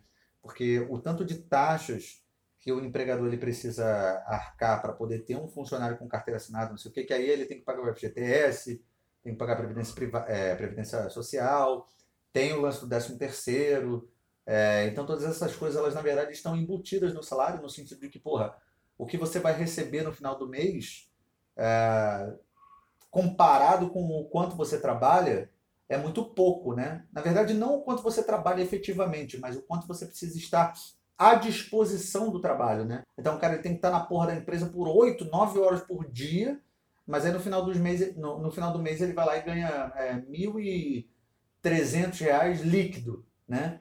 É, que é o que importa, é o dinheiro que cai na mão dele, né?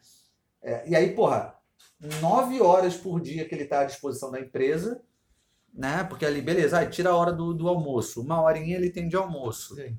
Mas, porra, uma horinha, uma horinha é só pro almoço mesmo. Não dá pra ele, porra, voltar pra casa fazer qualquer outra coisa, né? Então, basicamente, ele tá nove horas por dia à disposição da empresa. E se você levar em consideração o tempo que ele leva de deslocamento, então aí fudeu. Porque Sim. se o cara mora longe pra caralho, lá na, na, na- porra, no cu do mundo, Porra, ele vai gastar uma hora e meia no mínimo para chegar e uma hora e meia no mínimo para voltar. Então aí você já soma mais três horas com, com, com nove, 12 horas do dia, metade do dia perdido, só voltado para o trabalho. Assim.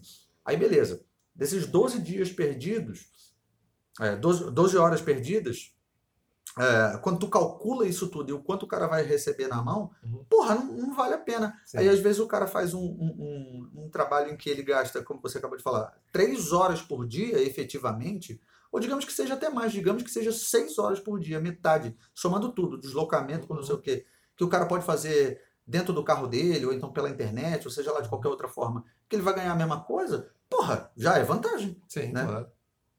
E, e, e, fora o fato de não estar subordinado. Sim. Ou seja, dele poder decidir se de repente ele quiser. Ah, hoje eu não tô afim. Beleza, vou ganhar menos porque não vou fazer essa grana hoje, mas foda-se, não tô afim, quero ir na praia, sei lá, foda-se.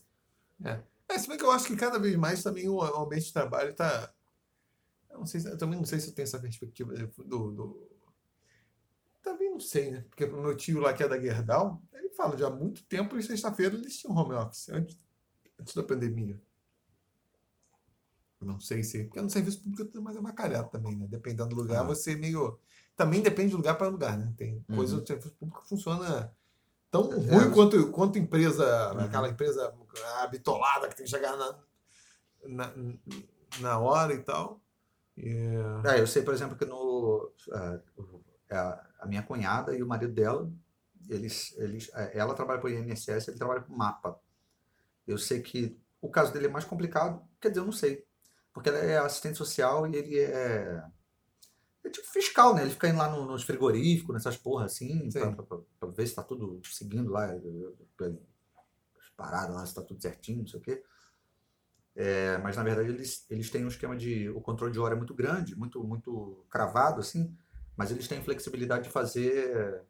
Você vai, ah, quer tirar um dia de folga. Tudo bem, mas eles têm que cumprir. Só que, só que é focado na hora, uhum. não é focado na produtividade. Mas isso é mesmo foda, tipo, tipo, questão de fiscal. Vamos supor que o cara viu um lugar que é cheio de merda.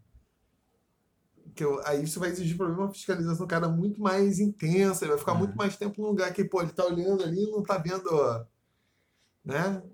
Não sei qual é a sua expressão, mas até ele se esforce mais, pra, não sei qual que vai ser o lugar que ele vai uhum. que ele vai perder mais tempo, se é um lugar que ele acha que tá muito Sim. certinho ou tá, tá tudo errado, né? Enfim, mas tem uma lógica ali que o cara às vezes não controla. Tipo, vai ser por qual, qual é o, o, o contexto que o cara tem que ficar. Aí vai exigir mais tempo, uhum. menos. Tipo, é. Como você controla essa porra? Como você avalia isso? Não, não, mas eu digo, eles têm, eles têm um controle grande de hora no sentido de que, porra, eles têm que cumprir tantas horas de trabalho por dia. Sacou? Mas esse é o ponto, se o cara tá fiscalizando. Não, mas aí fica, fica no ponto que fica, vira vagabundagem, porque o cara fica ali porque ele tem que cumprir a hora do dia dele. não, mas se, se, se, o cara foi fiscalizar o frigorífico, o cara viu lá, tá tudo certinho. E o cara faz um relatório rapidinho. Ou se o cara é cheio de merda, o cara vai ter que vir em uhum. casa. É. Como, como, que ele vai saber é. quanto tempo ele tem que é ficar? É complexo, né? É, não tem muito como. É. Pô, o cara às vezes tem que ficar três dias num lugar que numa, numa coisa rotineira seria tipo, sei lá, três horas só. Como é que se explica? É, do mesmo jeito um assistente social, cara. Porque, porra, às vezes a assistente social ela faz tipo, o trabalho meio de psicóloga, assim. Tipo, uhum. tipo a pessoa entra na porra do, do, do, do, escritório, gabinete, sei lá como chama. Porra, tu acha que tu vai resolver fácil só colhendo os dados ali e dando, e dando uh, a decisão sobre o benefício e tal, não sei o quê. E aí a pessoa fica, e aí tem uma situação mais complexa, que a pessoa, porra, quer. Caralho, aí tu tem que fazer um papel meio de psicólogo, de ficar, não sei o quê. É muito. É, é muito. É tudo muito é cheio, de, é, é cheio de nuance, né? Então, se vamos parar de, de trabalhar e vamos comer pedra. Já comeu pedra? Não. Já, também. Sopa de pedra eu já comi. Sopa de pedra? É. Como é sopa de pedra? Bota a pedra lá, faz o caldo e come. Hum. Mas só que você põe uma batata, você põe um nabo, uma cenoura. A pedra é por causa dos minerais ali. É. É. Ah, que nem aquele clássico de pôr o prego no, prego, no, no feijão, né? Que é. tem ferro. É. Porque o feijão já tem ferro, ferro né? É, é tipo para você potencializar o ferro, é, né? só que com um pouco de ferrugem, assim, às virar vezes. um minério, assim, é. né? Virar uma bobagem tremenda essa porra, né? É, Até porque o ferro não se absorve desse jeito, né? Você tem que, de fato, digerir. A não ser que tu engolisse o prego, provavelmente vai furar teu intestino, tu vai morrer, tu vai... sua, sua espécie é muito engraçada. É, exatamente. Seres humanoides são muito divertidos. Enfim, deixa eu ver aqui, já estamos falando pra caramba. Quanto tempo que a gente tá falando aqui? Caralho, duas horas já. Duas horas. Tchau, Então, gente. Dá um tchau. Eu quero. Vamos ver aqui o táxi Google. Eu quero, primeiramente, é, falar isso aqui para vocês. Que, Sem gesto. Não, sem gesto, não vai funcionar. portanto, é, e conseguinte, nesses, nesses próximos meses, é, dessa forma, é assim. Não, de forma nenhuma, contudo, é, logo, hum, sim, então, é sim, não. Ou pode ser. Que- talvez. O que você acha? Eu acho que, a depender da- da- das qualidades que as pessoas é, fazem assim para realizar determinadas coisas, pode ser que funcione, porque afinal de contas, tudo que é, você decide realizar, então é isso aí. É. E como fala o cara, é, então, portanto, embora isso de outra forma, por outro lado, é, sim, com certeza, mas em breve já é Natal na Líder Magazine. Tchau, gente. Até a próxima.